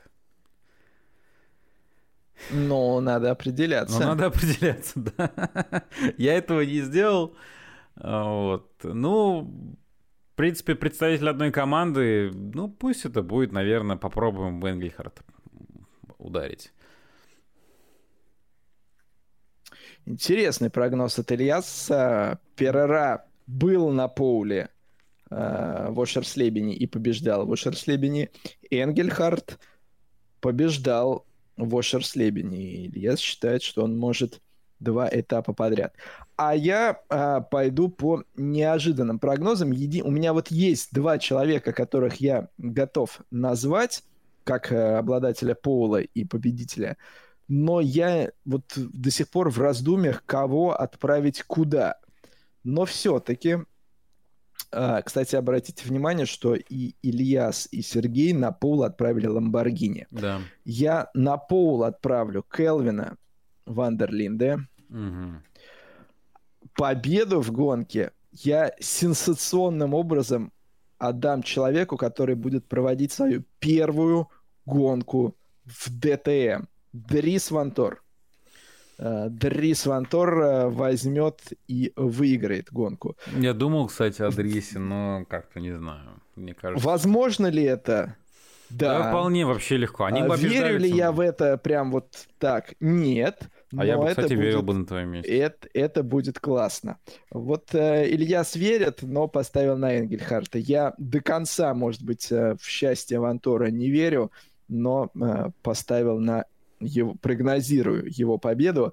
А Давид Шумахер в одной из гонок э, поднимется на 16 позицию. Все равно конец второго десятка у всех. Да. Посмотрим. На самом деле такое количество сходов было на первом этапе, а Зандфорд еще более жесткая в этом плане трасса, что даже не знаю. А, друзья, в любом случае мы вас, конечно же, ждем на наших прямых трансляциях, потому что, потому что это Зандфорд, потому что это DTM, это техника GT3, это лучшие пилоты в этом классе, э, сражающиеся за победу на пусть и модифицированном несколько, но классическом, олдскульном, очень драйверском автодроме. Кстати, вот была новость, что в ДТМ немножечко э, так э, пересмотрели вот те самые правила, э, за которые, по которым многих штрафанули, в том числе, которые отобрали фактически стопроцентную победу у Томаса Прайнинга. Э, теперь механикам можно опускать колесо на э, асфальт питлейна, не обязательно постоянно держать его на весу, просто оно должно быть под контролем у них, э, хотя бы там одной рукой, они должны его фиксировать, но опирать, иметь точку опору на асфальт, колесо теперь тоже может такое небольшое послабление правил, потому что многие очень пострадали от этого, и, в общем, организаторы подумали, что, наверное, вот в такой жесткой формулировке даже большого смысла-то и не было, то есть э, ни, никакого такого практического смысла, практической пользы такая э, трак, формулировка правил не приносила. Э, так что DTM welcome, как говорится. Э, конечно, да, вот тот факт, что... Но это было заранее известно, что и Раст, и Эйткин будут пропускать этапы. Это все, может быть, э, не красит в целом серию, но мы уже давно привыкли, что Формула Е по тем условиям и финансовым, в том числе, которые есть у пилотов, она доминирует уж что э, далеко ходить. Ну, мы пойдем достаточно далеко. Мы помним, что долгое время Андре Лотерер вместе с э, Кристианом Ридом был единственным двумя людьми, которые провели все гонки WC. И вот э, Рид остался в одиночестве в, этой, в этом списке людей, когда Андре Лотер пропускал этап чемпионата мира по гонкам на выносливость из-за сессии на симуляторе Формулы Е. Так что, как бы, если люди чемпионат... Ну, Формула Е тоже фактически чемпионат мира. Но, в общем, удивительно удивительного ничего в этом нет, хотя, конечно же, а, с одной стороны, может быть обидно, что Раста не будет, с другой стороны, а, прекрасная возможность у а, Дриса показать себя в ДТМ на технике, которую он хорошо знает. Да, И понятно, трассу что... знает тоже. Да, но как бы все-таки BMW для него автомобиль знакомый, может быть, у него нет такого опыта, как был в Audi пока еще, но все-таки уже он эту машину э, хорошо знает, проехал на ней много гонок. Хотя в том же GT World Challenge пока у них все не здорово складывается в э, endurance части особенно, да. Ну, как бы, как бы то ни было. Вот такой вот, э, такие прогнозы от нас, еще раз напомню, Сергей Беднорук, полу бортовому. Ладно, пока э, Сережа пытается привести в чувство, видимо, свой интернет. Спасибо, что завис тоже не на самом э, грустном кадре. Да, друзья, на самом деле в эти выходные э, мы с огромным удовольствием с вами вместе следим за вторым этапом ДТМ. Занвард, соответственно, нас ждет. Помимо всего этого, в рамках конечно же, этапа ДТМ, так как, собственно говоря, ДТМ у нас теперь является частью э, клуба АДАК, владельцами которого является АДАК. Соответственно, мы с вами сможем увидеть еще и гонки GT4 э, этого чемпионата. И с дополнительным, скажем так, бонусом ко всему этому прочему. Единственное, что полное расписание у нас появится чуть позже в связи с тем, что как раз-таки на гонки ДТМ и АДАК накладываются немного гонки Европейского чемпионата гонок на грузовиках, которые проходят в Польше на прошлом этапе мы были в Словакии, начинали мы в Мизано. Да, очень такой, конечно, своеобразный этап получился на Словакии из-за большого количества воды. Вот, но как раз там-то Норберт Киш и оформил 4 победы, о которых мы и говорили. Вот, большой шлем свой он заработал. Но в этот раз это будет Польша, и как там сложится, тоже пока непонятно, но с большим удовольствием в эти выходные, помимо ДТМ, повторюсь, и GT4, мы еще с вами будем следить за э, европейским чемпионатом гонок на грузовиках в Польше. Подробное расписание мы с большим удовольствием опубликуем, как только поймем, что там на что накладывается и куда, соответственно, идет. А, но могу с уверенностью сказать, что, конечно же, в приоритете у нас гонки ДТМ, вот, ну а все остальное по таймингам, по таймингам мы чуть позже дадим, как только а, подробно станет нам известно. Так, Германия завис, так закончился четвертый ДТМ, да, но будем надеяться, что нет. Сереж сейчас вернется с, через считанные секундочки буквально к нам. Что-то мы еще хотели, по-моему, сказать. Но я сейчас уже... Что-то там про рыдающего Барикела все хотел Сережа рассказать. Сейчас узнаем, где он там. Нигде Сережа, а где Барикела? Да. Привет. Привет. Так, так, ты сейчас пытаешься к нам вернуться, но пока все не очень хорошо. Сейчас вот так прогрузилась картинка. Звук более-менее вроде идет. В общем, да. про грузовики я уже сказал все. Окей, хорошо. Вот. Давай с Баррикелло разберемся. Баррикелло Дуду выиграл гонку. А, и вот ты рыдал, собственно, батя? Да, батя рыдал. Кака Буэна на подиум приехала в этой гонке. И я бы отметил, как э, э, Кака знаешь, понятно, что и у Барикела младшего, и у Барикела старшего как бы эмоции зашкаливали, а кратный чемпион серии Кака Буэна, он в этой серии, в этой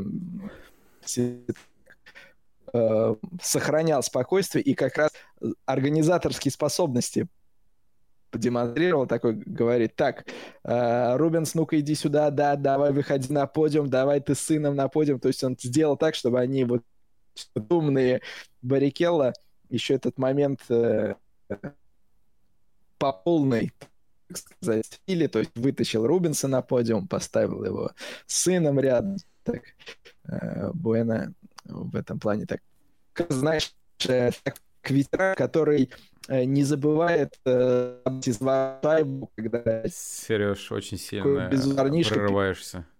Да. да. Что там глушилки какие-то у меня тут работают сегодня. А у тебя нормально. Поэтому... Такое ощущение, что когда начинаешь быстро эмоционально говорить, ты, наверное, такой, блин, я не перевариваю вообще, я не вывожу этого красного. Как только начинаешь Это спокойно знаю, кажется... уходишь, ты... такой, ну окей, все нормально. Просто те, кто нас э, фильтрует, не успевают э, в быстром режиме анализировать, что я говорю. Что поэтому их, так, так, давай его, давай его э, затормозим. Вот. Э, ну, я думаю... Ой, опять. Вот опять. Баррикел. Опять. Да. Оно как-то непонятно помню, такое, да. какими-то волнами очень странными.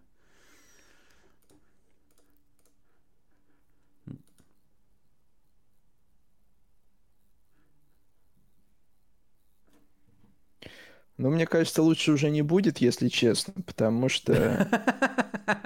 Очень оптимистично сейчас это прозвучало. Ну, я. Ну, потому что, ты знаешь, это как бы фигня, которая... которая откуда-то извне идет, мне кажется, это не вопрос. Вот она, если началась, то она, то она идет. Вот. Такое иногда случается. Так что Ильяс, я хотел еще про РСКГ чуть-чуть поговорить. Давай поговорим про Но РСКГ. судя по твоему лицу... А, просто я думал, по твоему лицу мне вообще лучше не говорить, а просто сразу поставить крест. Не, а чё я-то? Я-то чё? Я-то вообще чё? Я-то всегда только за послушать прекрасные истории. Нет, но я имею в виду, что, что я звучу у тебя, что, что лучше не надо. Ну, пока более-менее. Э, в Казань в Казани были гонки и, наверное, такой самый запоминающийся момент – это пожар э, машины э, Романа Голикова. Полыхнул его Сивик, причем полыхнул так резко, внезапно и достаточно жестко, с пламенем внутри салона. Э, задымлением э, Рома остановил машину, не сразу как-то, но выпрыгнул оттуда, отплевываясь там, и, в общем, э,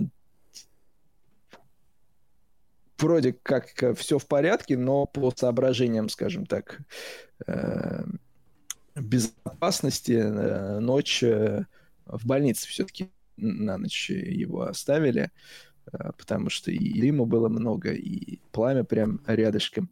В общем, все это смотрелось э, не очень приятно. Я, э, ты знаешь, Ильяс, когда на решетке еще брали интервью у пилотов, Понятно, что в э, туринговых гонках многие так делают, но я вот еще до старта этой самой гонки, где все это произошло, в процессе интервью, когда у Кирилла Ладыгина э, брали, в очередной раз обратил внимание, понятно, что пилотам там, может быть, не всегда хочется вот этот полностью закрывающий шлем надевать. Э, у них вот такая э, не, пол, не полная защита лица, здесь вот эта штука, в которой они говорят, и все. Но вот в, лишний раз я всегда думаю, ну, блин, ну, это понятно, что это там лишний какой-то, может быть, дискомфорт, э, но это же тебя лучше защищает. Я вот всегда в, и в маске в полной в решетке играл, потому что э, ну, столько раз тебе туда и локтями, и клюшками, и шайбами прилетает, что, что ты всегда думаешь, хорошо, что вот оно было так. И со шлемом вот то же самое. Вот я вот каждый раз смотрю на пилотов, которые предпочитают, если формат соревнования, регламент позволяет это делать, я думаю, ну вот как-то как-то нет. Ну, банально, да, в случае там и серьезной аварии, в случае даже того же пожара у тебя чуть-чуть, но иначе лицо защищено в большей степени. Ну, видимо, не то чтобы там наше какой-то авось, но все-таки как-то в целом работает. То есть там, где у тебя есть определенное послабление, ты выбираешь некоторый меньший путь сопротивления, образно говоря. Плюс ко всему, наверное, работает какой-то а, такой немножко притупленный инстинкт самосохранения просто еще и потому, что ты такой сам по себе э, человек, который там на высоких скоростях и в целом находишься довольно-таки часто на какой-то грани риски, для тебя немножко вот эти вот э, границы, э, скажем так, не то чтобы уж разумного, но опасности, они все-таки так или иначе немножечко размыты, и вот кто-то, видимо, предпочитает. Хотя я не знаю, я вот именно в саму технологию шлемов так глубоко не вникал, я не знаю, там, э, может быть, еще какие-то сопутствующие моменты могут быть, которые как бы склоняют гонщика к выбору такого шлема. То есть там не только какое-то удобство, может быть, еще что-то с чем-то, хотя, наверное, только лишь удобство логично, потому что когда у тебя закрыто здесь, да, у тебя и температура в целом выше, тебе дышать сложнее, наверное. А, в целом а, тебе, наверное, да, действительно проще, когда у тебя все-таки тут а, лицо открыто, то есть нагрузка меньше, и вес сам наверняка весит меньше. Но просто можно было попробовать пофантазировать еще на тему того, почему все-таки такой именно но, шлем. Но, а, думаю, наверное, да, все-таки комфорт а, да, определенно. Я здесь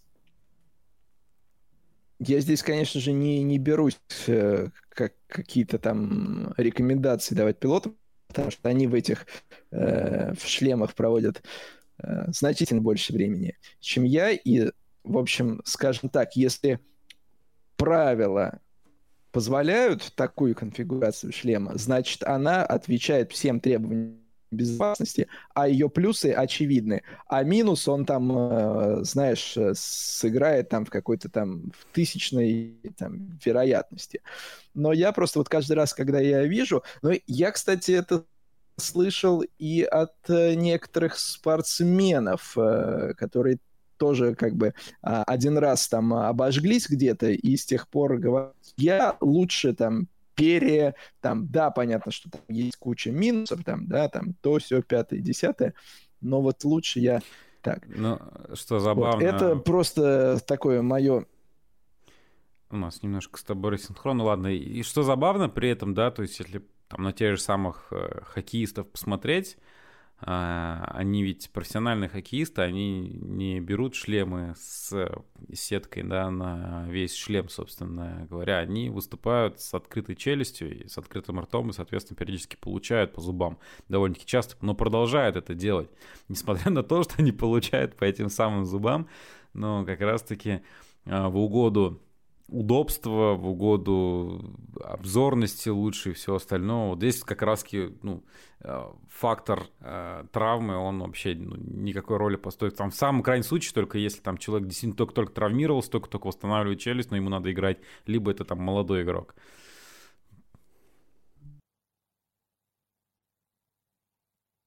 Да, я, Ильяс, у меня э, все, все было плохо, поэтому я большую часть твоего пассажа пропустил и никак не могу его прокомментировать, к сожалению.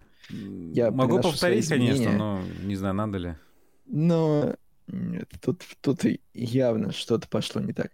Э, в общем, э, вот э, так вот, да, там на этапе в Казани и в GT4 была достаточно яркая авария с большим количеством разбитой дорогой техники.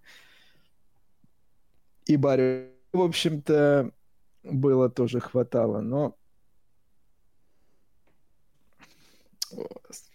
такой самый, конечно, запоминающийся момент был это все-таки пожар и, в общем, э, хорошо, что все в целом обошлось, но было так до- достаточно неприятно все это наблюдать. Вот. А что касается там темы шлемов, ну, опять же, не стоит думать, что мы пытаемся кого-то тут чему-то научить. Еще будем мы Кириллу Ладыгину рассказывать какой шлем как надо носить. Нет, мы, мы ни в коем случае не, не собираемся это делать. Но просто я вот говорю, что на старте гонки такая мысль в очередной раз в голову пришла и, пожалуйста, нашла отражение, когда вот был этот самый пожар. А, в ближайшие выходные, а, друзья, как мы уже говорили, ДТМ прямой эфир и в субботу, и в пятницу, квалификация и гонка в полном объеме. Суббота, воскресенье. Также и в... Да, в субботу и воскресенье, да. Да, а сейчас... да вот, вот так. А, в субботу и воскресенье. Причем ты обратил внимание, порядок-то у меня был суббота. Да, суббота, я а тоже удив... пятница. Куда-то вообще в другую степь. Ну, да. Ладно, ничего страшного. Да. А, а, также GT4 а, на там же в Зандфорте, чего эти ребята там на этой трассе устроят, тоже интересно будет посмотреть. Но и грузовики никто не отменял. Познань, Польша, четыре гонки. А, может быть, не в прямом эфире, скорее всего, не в прямом эфире, практически 100% не в прямом эфире, но, тем не менее, когда нас это останавливало, и когда вас это останавливало, от э, просмотра. Так что, друзья, всех, конечно же, ждем в ближайшие выходные на Motorsport TV. Не только выходные. А, в среду, конечно же, премьера очередного выпуска программы Motorhome, ну и вообще большое количество программ, обзоров, повторов трансляций э, всегда, в любое время. Ну и, конечно же, в наших социальных сетях. Обязательно, а то я буду молчать э, не только в эфире жесткого состава, но и в, в DTM. Кстати, кто-то, может быть, порадуется, но вот так вот начнется, э, если трансляция DTM, а комментаторы вы не слышите, это значит что? Это значит, нужно подписаться на наш YouTube-канал, там, облайкать э, видео жесткого состава, и тогда сразу э, у кого-то голос прорежется. А я теперь понял, что, почему друзья... ты сегодня замолкаешь. Это карма, мне кажется. Ты вот сказал, ты будешь молчать, и все, и тебя Сани тут, ну окей, ну молчи. До свидания, канал связи. Сработало, да. видишь. Ты же хотел, вот. ты и получил. Да. Может быть, может быть, все так. Но на этом, друзья, мы говорим спасибо всем, кто к нам сегодня присоединился, кто выдержал нас на протяжении этого периода времени вместе со всеми нашими э, заморочками, проблемами и э, тирадами порой. Всем вам огромное спасибо. Э, Илья Гумеров, меня зовут Сергей Краснов. Через неделю в жестком составе всех вас, конечно же, ждем с новыми тирадами, с новыми заморочками и с новыми темами из мира авто и мотоспорта, как иначе. Но уже в более короткий световой день. Пока. Пока-пока.